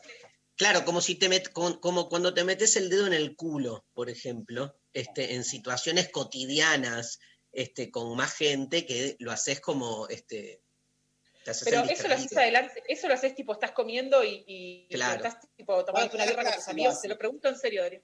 ¿Cómo? Cuando da las clases en el Conex. Ah, ah, bueno, ya me parecía, se te ve medio inquieto. Él está explicando Platón, Saussure, Aristóteles, y de repente lo ves que hace como una cosita así, es porque tiene un dedo perdido en el ano. Bueno, está bien. Habría que chequear, digamos, viste, esto es habría- como los perros, viste, que se, que se sientan y se arrastran, viste, cuando les pica. Bueno, habría que hacer así, más discreto. Pero viste, viste que de, de esas, esas prácticas borders, vamos a ponerle ese nombre, ponele, meterte el dedo en la nariz, meterte el dedo porque te pica el culo, básicamente porque te limpiaste mal la cola, ¿no? Eh, digo, pasa por ahí. O acomodarte, en el caso de los varones, acomodarte los testículos. Tomemos esos tres casos. ¿Cuál es este, el peor de los tres en términos de representación social? Le pregunto a Martín Rechimusi. Mira, primero, los huevos están mal diseñados. O sea, yo no sé si se podrá repensar de cara a un futuro que no, o sea, está mal que haya una bolsa con huevos colgando en el medio del cuerpo. Es como que no tiene mucho sentido. Siempre vamos a tener que estar acomodándolos porque te ponen como una como una, como una papada eh, donde molesta. Eh, lo- pero sí. ¿qué te da más vergüenza vos? ¿Vergüenza? Sí. Eh, ¿Cuál es? ¿La nariz? ¿El ano o acomodarse? Primero, eh, lo que menos vergüenza me da es acomodarme los huevos. Ok. Yo lo hago bastante, bastante como, no sé, o sea, el huevo además lo podés acomodar eh, desde el boxer, desde el costado. Claro. No necesariamente tenés que tocar los huevos. Después, eh, tocarme la nariz y por último, tocarme el ano, que entiendo, Sol, que no necesariamente obedece a un tema de higiene, sino que también alguien puede tener parásitos. Estaba por decirle eso a Darío, que chequee si no tiene parásitos. No, pero sí, sí, absolutamente sí. De hecho, hay un test que se llama, esto que voy a contar es tremendo, ¿eh? hay un test para, para evaluar la presencia de parásitos en la región anal, que se llama test de Graham, que lo que se hace es se pone una cinta, como si yo agarrara una cinta scotch, se, se apoya sobre el ano y se arranca, y después eso se analiza bajo el microscopio, como para ver si quedaron pegados eh, algunos parásitos. O sea, ese, ese nivel de, de morbo manejamos. O sea, y que después igual me quería hacer una, una salvedad con esto que, que dijo Martín, de que los, los- los huevos están mal diseñados. O sea, en parte no tengo huevos, pero coincido, coincido seguramente, si, si lo decís es por algo, pero hay una explicación de por qué están por fuera, o, o la ciencia intentó dar, un- porque viste que busca la explicación para todo, ¿no? Como, como bueno, una de las explicaciones es que los testículos, como están produciendo células germinales, esas células germinales necesitan estar a una temperatura inferior con respecto al resto del cuerpo y por eso es que están por fuera de la cavidad abdominal y eso hace que, los testículos tengan una temperatura más baja y se pueda seguir eh, llevando, digamos, la espermatogénesis para seguir produciendo eh, los, los espermatozoides. Ese es el motivo que se dice, pero sí coincido con que quizás fue simplemente para, para molestar, ¿viste? Pero ¿por qué no, ya que estaban diseñando, por qué no hicieron los huevos adentro y ponían que los espermas puedan vivir a la misma temperatura? Y también esto, eh, podemos dar fe porque vos tenés agua fría, plum, los huevos se te acatarran. Hace un calor, los huevos por el piso. Ahora, los viejos también. Se adaptan, se adaptan. Es como los cositos de Mar del Plata, ¿viste? Que cambia de color con la temperatura. Bueno, los huevos Claro. son como... Son como Sería como- lindo como- que cambien de color también. O sea, quien los vaya a rediseñar los huevos, habla con esta gente, con Ginés González, si es necesario, eh, y decirle que de cara al próximo proyecto de rediseñar los huevos, que cambien que- pantalla LED que se le ponga. Sí, de hecho, te- que los puedas mirar para saber si va a llover también, que yo pueda Muy parar a alguien en la calle y decir, para, quiero ver si va a llover, a ver, bajate un cachito los pantalones. No, hoy va a estar La húmedo. cotización del dólar, el, el merval, o sea, que vaya pasando por ahí, que puedas leerte el diario en los huevos, digamos. Sí, coincido, que, y que vaya pasando imágenes eh, entretenidas para quienes están Podemos- ¿Podemos volver a los mocos? Podemos Perdón, volver al- perdón. Perdón, perdón, perdón. Para cerrar, para cerrar, ya vamos cerrando Dale. el temita de los mocos. em, bueno, esto es importante. La mucofagia, que es este hábito, ¿no? De, de consumir los mocos, no figura en el manual de diagnóstico y estadísticas de trastornos mentales. Esto es importante porque mucha gente piensa que es un trastorno mental, pero no figura en ningún tratado, por así decirlo, sino que más bien em, figura como un, ojo, tampoco figura como un trastorno alimentario, ni, ni el trastorno de pica, de, de- de comer cosas por comer, eh, por así decirlo, eh, ni nada, sino que simplemente lo, lo califican como un trastorno conductual, que tu conducta es esa y no mucho más. Y hay, hay em, especialistas, digamos, que algunos defienden el acto de la mucofagia, dicen, che, sí, hay que comer los mocos, y lo que manifiestan, igual que es discutible, es que como los mocos tienen bacterias atrapadas, dicen, bueno, si vos lo comes, tu, tu sistema inmune genera defensas contra esas bacterias y te hace más fuerte. Pero lo cierto es que esas bacterias no sobreviven, digamos, después del estómago por los ácidos gástricos, así que tampoco esa teoría sería cierta.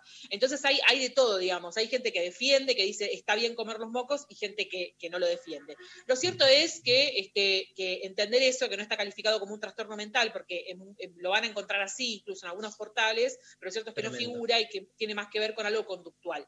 Em, y bueno, hay que desmitificar eh, el tema de, de los mocos. Y bueno, otro día desmitificaremos los huevos. Sol, tengo una pregunta más. Eh, ¿Es cierto que eh, todo lo que es lácteos, llámese leche, bla, como que no ayudan a, si tenés muchos mocos, te dicen como, y no tomes tanta, no comas tanto lácteo? Bueno, hay, hay algunos, está buena tu pregunta, porque hay algunos, eh, hay algunos, eh, algunas líneas de investigación que hablan de la alergia a la proteína de la leche de vaca, sobre todo, y esa alergia a la proteína de la leche de vaca se manifiesta como, como, como muchas alergias, así generando más producción de, de- de mucosidades y demás en, en las vísceras eh, huecas o en las vísceras que producen moco. Y hay como una teoría que es como, bueno, como consumís mucha leche, tenés muchos mocos, es que sos alérgico a la proteína de la leche de vaca.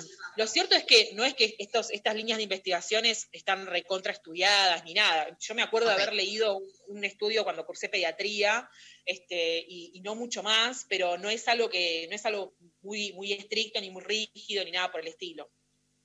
Te hago la última pregunta y te liberamos, Obvio. mi amor. Este, em, ay, me olvidé.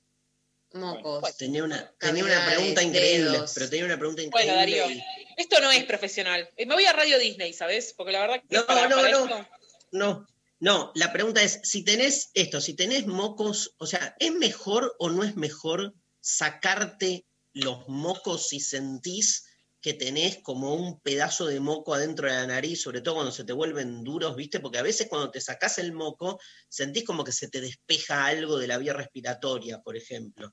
Pero si al mismo tiempo generan como defensa, digo, tenés que estar como pendiente de sacártelos. No, digamos, el, el- la mucosa, el, el epitelio que lo produce, lo, lo va a estar produciendo todo el tiempo, así que vos lo podés sacar porque si te molesta y se, se hizo un tapón mucoso, eso obviamente ya captó bacterias y demás, lo podés sacar. Y además, si, si te está costando respirar o, te duele o, lo tenés y te sangra o lo que sea, por supuesto que, que sí, que, se- que sería un mundo ideal, uno lo puede sacar.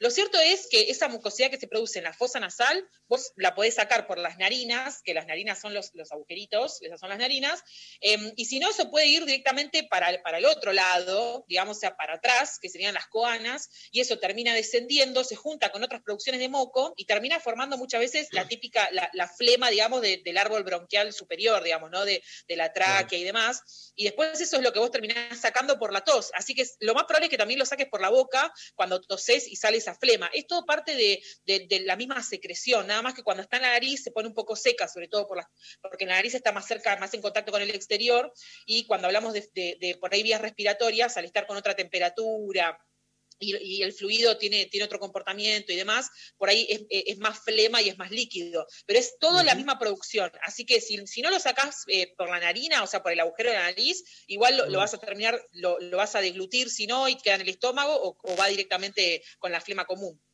No sé si responde tu pregunta, pero bueno, sí. Recontra. Gracias, mi amor, un placer No, enorme. a ustedes.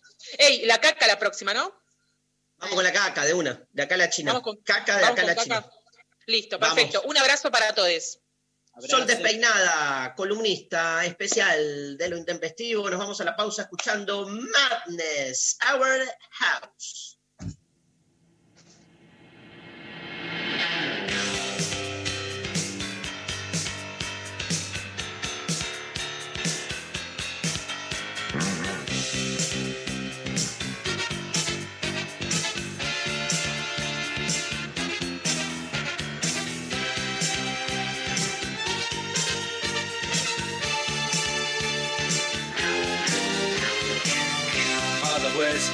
Sunday best. Mother's tired, she needs a rest. The kids are playing up downstairs. Sister's sighing in her sleep. Brother's got a date to keep, he can't hang around. Our house in the middle of our street. Our house in the middle of our our house. It has a crowd. There's always something happening, and it's usually quite loud mum, she's so house proud. Nothing ever slows her down, and a mess is not allowed. Our house in the middle of our street. Our house in the middle of our street. Our house in the middle of our street. Something tells you that you've got to in the middle of our. Father gets up late for work. Mother has to iron his shirt sends the kids to school. Sees them off with a small kiss. She's the one they're going to miss in lots of ways.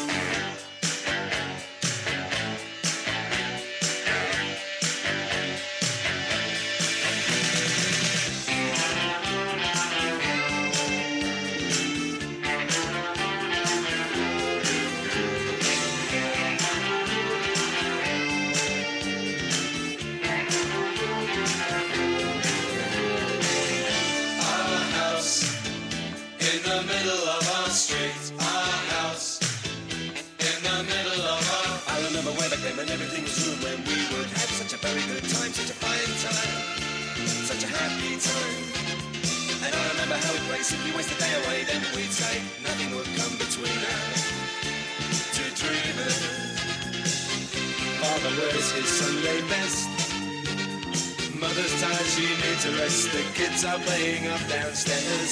Sister's sighing in her sleep. Brother's got a date to keep, he can't hang around.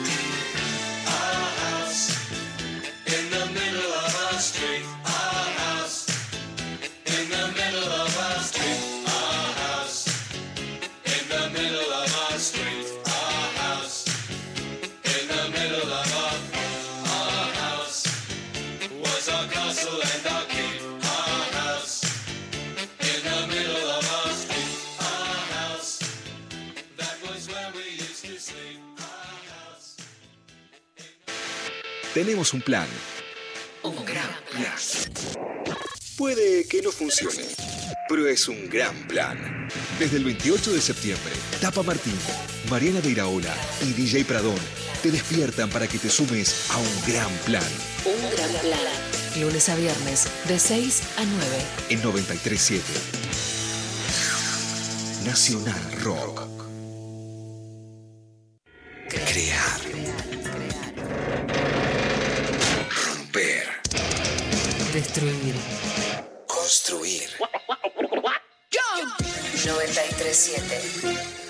Nacional Rock. Hay millones de frases. Nada de verdad. Todo está permitido. Vos ya podés elegir. No es solo rock and roll. Pero te gusta. Nacional Rock. 9, 3, 7. Nacional Rock.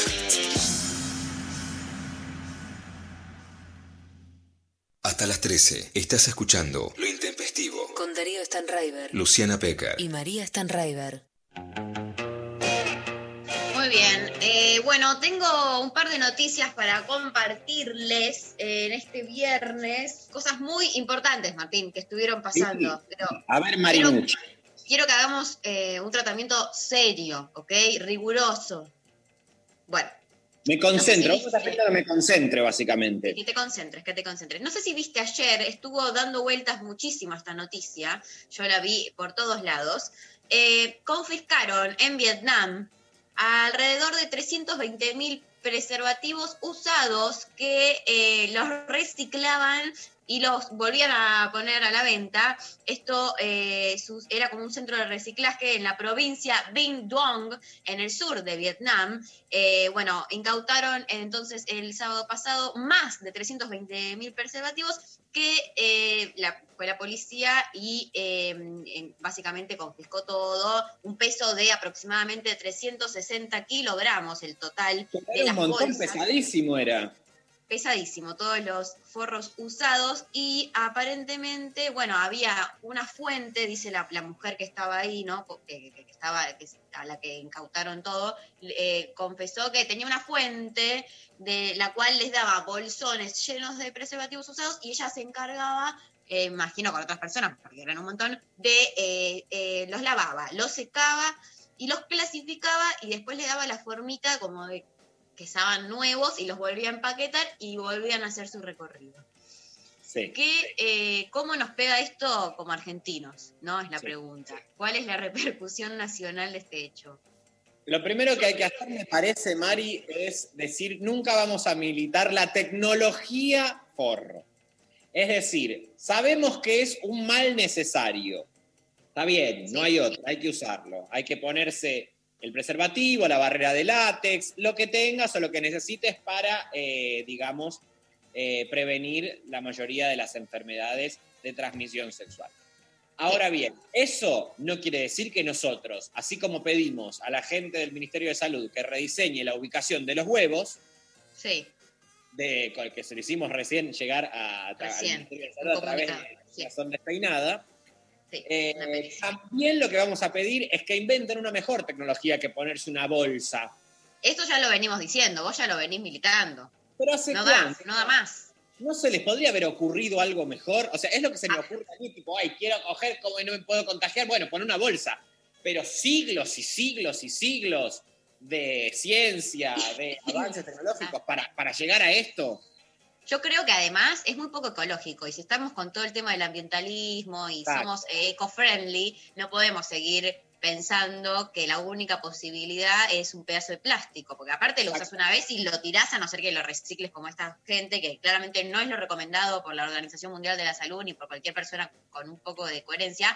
Eh, ha- hay que buscar una alternativa. Entonces, desde lo intempestivo, eh, a la cabeza Martín Rechimusi, un petitorio de alternativa eh, para el forro. Exacto. Y Bueno, muy si no, no emulen este ejemplo, también debemos decir, porque igual no creo que haya gente de la audiencia que esté lavando preservativos, pero nunca viene mal. Chicos, apenas, aunque no hayan siquiera acabado, por ejemplo, cuando dicen, ah, bueno, pero este ni acabé, lo dejo. Además, hay que sacarlo, María, apenas eh, se termina el acto sexual. No podés Sí. seguir boceando con el preservativo puesto. Entonces, uno, se lo sacan apenas termina lo que sea, que aunque no hayan acabado, no importa, apenas se termina de dar el momento en el que lo necesitaban usar, se lo sacan. Y dos, aunque no hayan acabado lo que sea, eh, aunque esté súper limpito, eh, ya está, una vez afuera se tira, Y después, si los van a lavar, que los laven bien también, hay que decirlo. hay que decirlo. O que los hiervan. O que lo- claro, los ponen a hervir y de última, eh, si no se desintegran, ahí se fijan que ah, con eso matan todas las bacterias seguro. ¿Tenés alguna preferencia de tipos de preservativos, María? Eh, no, la verdad que lo más común que se pueda. Nada de. ay, me, re- me han regalado así gente que viajó eh, con sabores, con colores, que se prenden cuando apagas la luz, brillan, viste que hay, de- hay de porquería. todo. Una porquería, ¿no? Me parece una real porquería los preservativos. Todos los que nombraste, primero con sabor, déjame Ah. de joder. Déjate de joder. Sí, ya, o sea, no, no, o sea, la comida a mí en general me confunde muchísimo, aunque por ahí si tenés una relación estable y vos decís, Sí. bueno, no voy a usar preservativo por lo que sea, porque tampoco nos va a poner tan careta va. Si van a, por ejemplo, tener relaciones eh, del tipo sexo oral, que a propósito de esto, María, después quizás lo abordás vos, pero digo, hago un asterisco. No Dale. sé si escuchaste la grabación de esta mujer que llama al SAME. Lo tenemos, tenemos el audio. ¿Querés que vayamos a eso? ¿Podemos ir a eso, Pablo? Cuando vos quieras, Marinucci. Bueno, vamos a escuchar, ya que estamos en tema, cómo eh, se viralizó una llamada al SAME de una persona que estaba teniendo, una mujer eh, que estaba teniendo sexo oral con su pareja y terminó un poco mal. Vamos a escuchar eh, cómo sucedía. ¿Qué tal? Buenas noches. Del 107 Emergencias Médicas te estoy hablando. ¿Con quién habló? De mi novio se lastimó, lo lastimé yo sin querer, estaba haciendo sexo oral con, tengo brackets y le lastimé el pene y empezó a sangrar, se descompuso y Sí. se desmayó. Se desmayó. No, no sé, sí, Bien, o sea, entonces está consciente, está consciente. O sea, eh, volvamos está a. temblando mucho, Bien, volvamos a la situación. Vos me contaste que estabas teniendo, ¿qué me habías dicho? Sexo oral, Sexo oral. lo lastimé, lo lastimé con los brackets, está sangrando mucho el pene. Bueno, una falta de respeto. No, mira, eh, yo también le quiero contar eh, a la audiencia que María se está riendo. ¿Cómo? ¿Cómo? María se Martín, estaba yo te voy a pre- no te lo voy a permitir, ¿eh? No te lo voy a permitir. María se rió. Apenas escuchó a la chica, también se rió María. Entonces, no jodamos, loco, no jodamos. O sea, si la trabajadora del SAME, con las desgracias que escucha permanentemente, todo el tiempo, barbaridad, tragedia, Sí le causó un poco de gracia que le lastimó la chota mientras el pete con el bracket. Y bueno, eso no quiere Pero decir que Martín, esté atendido. ¿Qué, qué tan, ¿Qué tan mal te podés sentir porque alguien se rió? Chicos, no. Estoy con la trabajadora del SAME. Yo estoy del otro lado, porque la verdad, una si vos estás llamando al SAME, estás preocupada porque eh, acabas de hacerle mierda a la chota a tu pareja o a la persona con la que estabas teniendo la situación, y la persona se desmaya, hay sangre, toda una situación del horror, y vos llamás al único lugar donde se supone que te tienen que contener y ayudar y se te cagan de risa en la cara. El pelotudo este. Eh, ¿Hay necesidad de desmayarse porque ves un poquito de sangre? Yo quiero ver si te rompen la chota a braquetazos. eh, ¿Qué caso le o sea, ¿cuánto le rompió? Vamos, María, no más sangre que una menstruación, querida. No más sangre que una menstruación. Bueno, tenés razón. Ah, estamos al lado de la, de la trabajadora del examen que pobre debe estar re aburrida siempre. Y... No, re aburrida, no. Re tragedia todo el tiempo llamándote cosas terribles que escuchás de gente que se rebanó media pierna porque tal, a- una persona que está atrapada en una máquina, una persona que estaba en situación de calle y muerta de frío. Lo- todas las barbaridades que escuchás, te llama una persona y te dice, se le lastimó la chota con un bracket, un poco te reís. No quiere decir que no haya que atender a esa persona, obvio, le mandás una ambulancia, todo. Pero un jajá, jojo, un codeo a la compañera, haces. Así que, vaya, mi respeto, no estoy de acuerdo, la sancionaron a esta mujer. Ah, sí, no sabía esa La parte. sancionaron. La sancionaron, medio que la suspendieron. No, dejate Pero, de... pero que se mutee, si va, si va a reírse, mínimo que, que, que, que, se apriete el, el- el silenciar, ¿no? Digo, vas a chupar una teta, te apagás la cámara, vas a reírte de una persona, te muteás. Te hago una pregunta, te hago una pregunta, María. Te llama una persona y te dice, ay, en tal persona le pasó esto, y la operadora se pone a llorar. ¿La hubiesen sumariado, María? Probablemente no. ¿Por qué entonces te pregunto yo ahora a vos por qué está tan sobrevalorado el llanto por sobre la risa?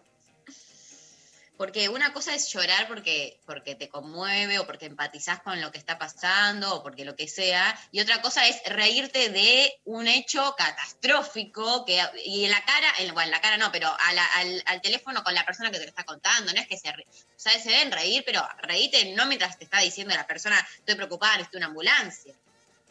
Para reírse, María, para reírse hay que conmoverse y empatizar también. Muy bien, ganó, ganó 1 a 0. Te, vamos con, con otra noticia, muy Vale, importante. Parece que hay un intendente, el intendente de la Prida eh, impulsa, según el diario registrado, estoy leyendo, un módico impuesto al, al, eh, que se llama Alfajor Jorgito, y el campo se opone. Yo te voy a explicar por qué. Lo que pasa es que están buscando, eh, Pablo Torres, bueno, del Frente de Todos, eh, el intendente de la Prida busca cobrar 35 pesos, que es lo que sale un alfajor Jorgito de los simples, eh, no, no el doble, no, el más común, el más tradicional. Ahí, en la Eh, Prida. ¿Qué? qué? En la Prida. En la Prida, acá yo bajo donde vivo y un alfajor Jorgito no baja de 70 pesos. Bueno, eso es- hay que revisarlo, habría que mandar a alguien que, que vaya a chequear Ah, el eso. compañero Guillermo Moreno. Al compañero Guillermo Moreno.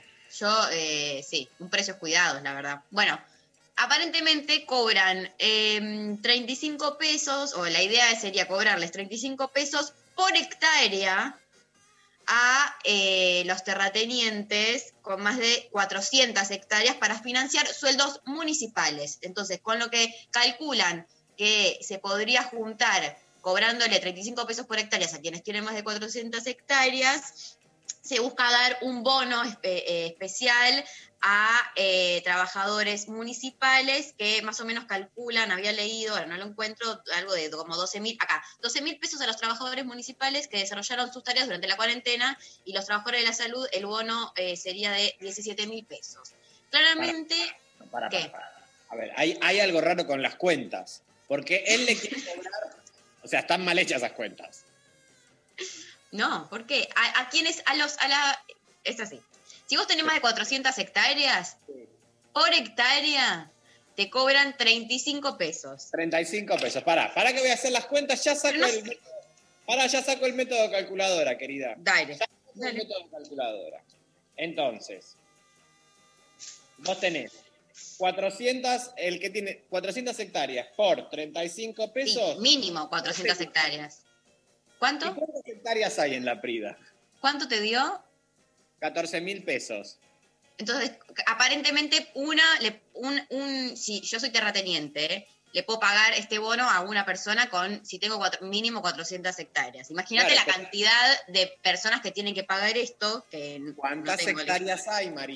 ¿Cuántas No sabe- hectáreas? A ver, No, no está la información acá. si Sophie Cornell se digna a averiguar cuántas hectáreas hay en la Prida. Igual es, un, es una cosa de una sola vez y están muy enojados. Acá, mira, en total dice, no sería más de 100 personas las que paguen el impuesto. Bueno, pero hay O que sea- ver cuánto pagan. Y hay que ver cuántas hectáreas tienen, porque quizás uno tiene 4.000 de hectáreas. No sé cuánto sería eso. Por bueno, eso, pero ¿cuántas hectáreas hay en la Prida? 340 mil hectáreas. Bueno, está bien, pero si vos sos un terrateniente que tiene solo dos hectáreas, no pagás. claro, por eso. Entonces vamos a hacer un número hacia la cachurra de que Dale. el 80% de la tierra está concentrada, que es un número más o menos que recorre a toda la Argentina. Sí. Vos tenés 340 mil entradas. tre- eh, Hijo de puta. Siempre pensando en entradas. 340 mil por el 80% son 272 mil hectáreas. Ok. Por cuántos alfajores Jorgitos 35 vas a juntar 9 millones 500 mil pesos. Bueno, Para dar un bono de 14 mil pesos. Dividido 14 mil.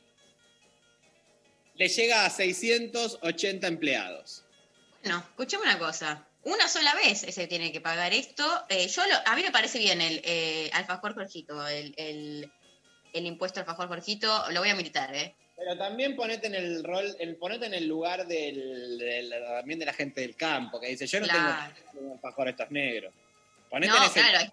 eh, Estos negros que están trabajando en la mitad de una pandemia, ellos laburan porque quieren. Entonces, ¿qué me voy a tener? un alfajor. Los discriminan, la verdad, hay que decirlo. No, no Bueno. los, los reales discriminados de este momento son los terratenientes.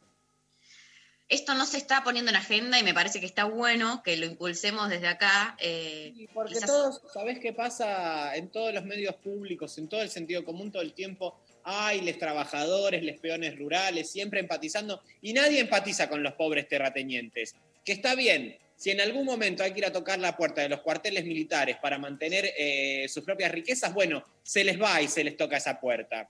Si en algún momento hay que esclavizar a un niño que, que realmente también hay que decirlo, no tiene ningún futuro, ellos lo esclavizan para que pueda este, recoger el algodón y darle la dignidad del trabajo a esos niños.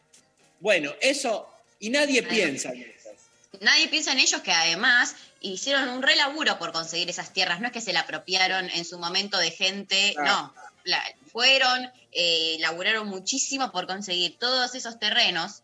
Se esforzaron, la meritocracia de, de la que ellos hablan. Bueno, a, a partir de ahora, militando entonces, eh, vamos a ver si sacamos un hashtag o algo eh, para que esto eh, pase a estar en la agenda. Pobre terrateniente. Pobres terratenientes. Mi pobre terrateniente. La Mi pobre- La- una peli. Una Ya. peli. De- un infantil. Así medio mi pobre angelito, mi pobre terrateniente. ¿Podemos hacerla musical? Sí, no, tenemos que hacer la musical, obvio. Tenemos que hacer musical. Pobre Ok, terrateniente. Vos podés ser el protagonista principal. Yo hago del terrateniente. Y yo puedo hacer de. y A mí me- no me da el physique tu rol para otra cosa que no sea terrateniente, la verdad que decir. Sí, la verdad que vos. No, vos sos. Es así el plot. A ver. Eh, vos bajás. Vos sos una colonizadora, porque sos rubia, ojos celestes, hegemónica. Entonces, vos bajás como, de, como todo medio de época. Dale, yo soy un terrateniente local. En realidad soy más. Yo también soy muy blanco de tez, o sea, no doy, no doy eh, amerindio, digamos, no doy No. eh, autóctono. Entonces, yo ya llegué antes acá y te vengo a mostrar un negocio de unas tierras y unos bandidos locales, medio el zorro. ¿Qué el forra? ¿Qué otra basura el zorro? Porque vos Otro no lo has visto nunca. Eh, no, la verdad es que no. ¿Qué te voy a decir? No te voy a mentir. El zorro, uno dice, ay, el justiciero que siempre buscaba justicia, pero siempre él lo que hacía en todos los capítulos, el zorro, era defender en nombre de la corona. A él lo que le molestaban eran los virreyes, los caudillos locales, que siempre querían estafar al rey. Apa, esto es muy tremendo lo que me estoy enterando. Bueno, Sí, fallísimo. No es Robin Hood el zorro, no es Robin Hood. Bueno, eh, gracias Martín por... por- Sofi Cornell dice, ¿puedo ser la que se la que subleva al pueblo? Bueno, la gremialista. Muy bien, vamos, eh, Martín, si te audición, parece. Bien, vamos a hacer para la semana que viene eso, vamos a hacer las audiciones. Te voy a contar los ganadores cayendo el tiempo y básicamente eh, hay que cumplir un horario. Así que tenemos ganadores para la clase del de, el martes. ¡Eh, ganadores, ganadores, ganadores, ganadores! Por un lado, eh, por WhatsApp, Anita Clara que dijo lo del chori en la plaza, mi voto arbitrario, mi comodín, es para ti eh, la entrada. Eh, por Twitter, eh, Luisina que dijo, la felicidad es que toque el indio, caminar por la, calle, por la calle y encontrar que alguien está escuchando los redotos al palo. Muy bien. Por Instagram, Pablo Andrés que dijo que es el estado en que te deja esa milésima de segundo cuando lograste lo que querías pero que eventualmente pasará con un nuevo deseo, la felicidad es efímera, y Nat que dijo la felicidad no es, la felicidad es no desearla. Bueno, para ustedes, los, los ganadores, eh, ahí está, la producción se contactará con les cuatro, les agradecemos a todo el equipo, Sofi Cornell, Lali Rombolá, Pablo González, el Chino Cuenca, Martín Rechimusi, Eh, nos reencontramos el lunes en lo intempestivo, gracias a Sol Despeinada por los mocos, y nos vamos a ir escuchando algo bien de nuestra generación, Martín, porque básicamente copamos los medios de producción. Eh, vamos a escuchar a Trueno con Wosito haciendo sangría y nos reencontramos el lunes que viene. Esto fue Lo Intempestivo. Gracias a todos por estar ahí.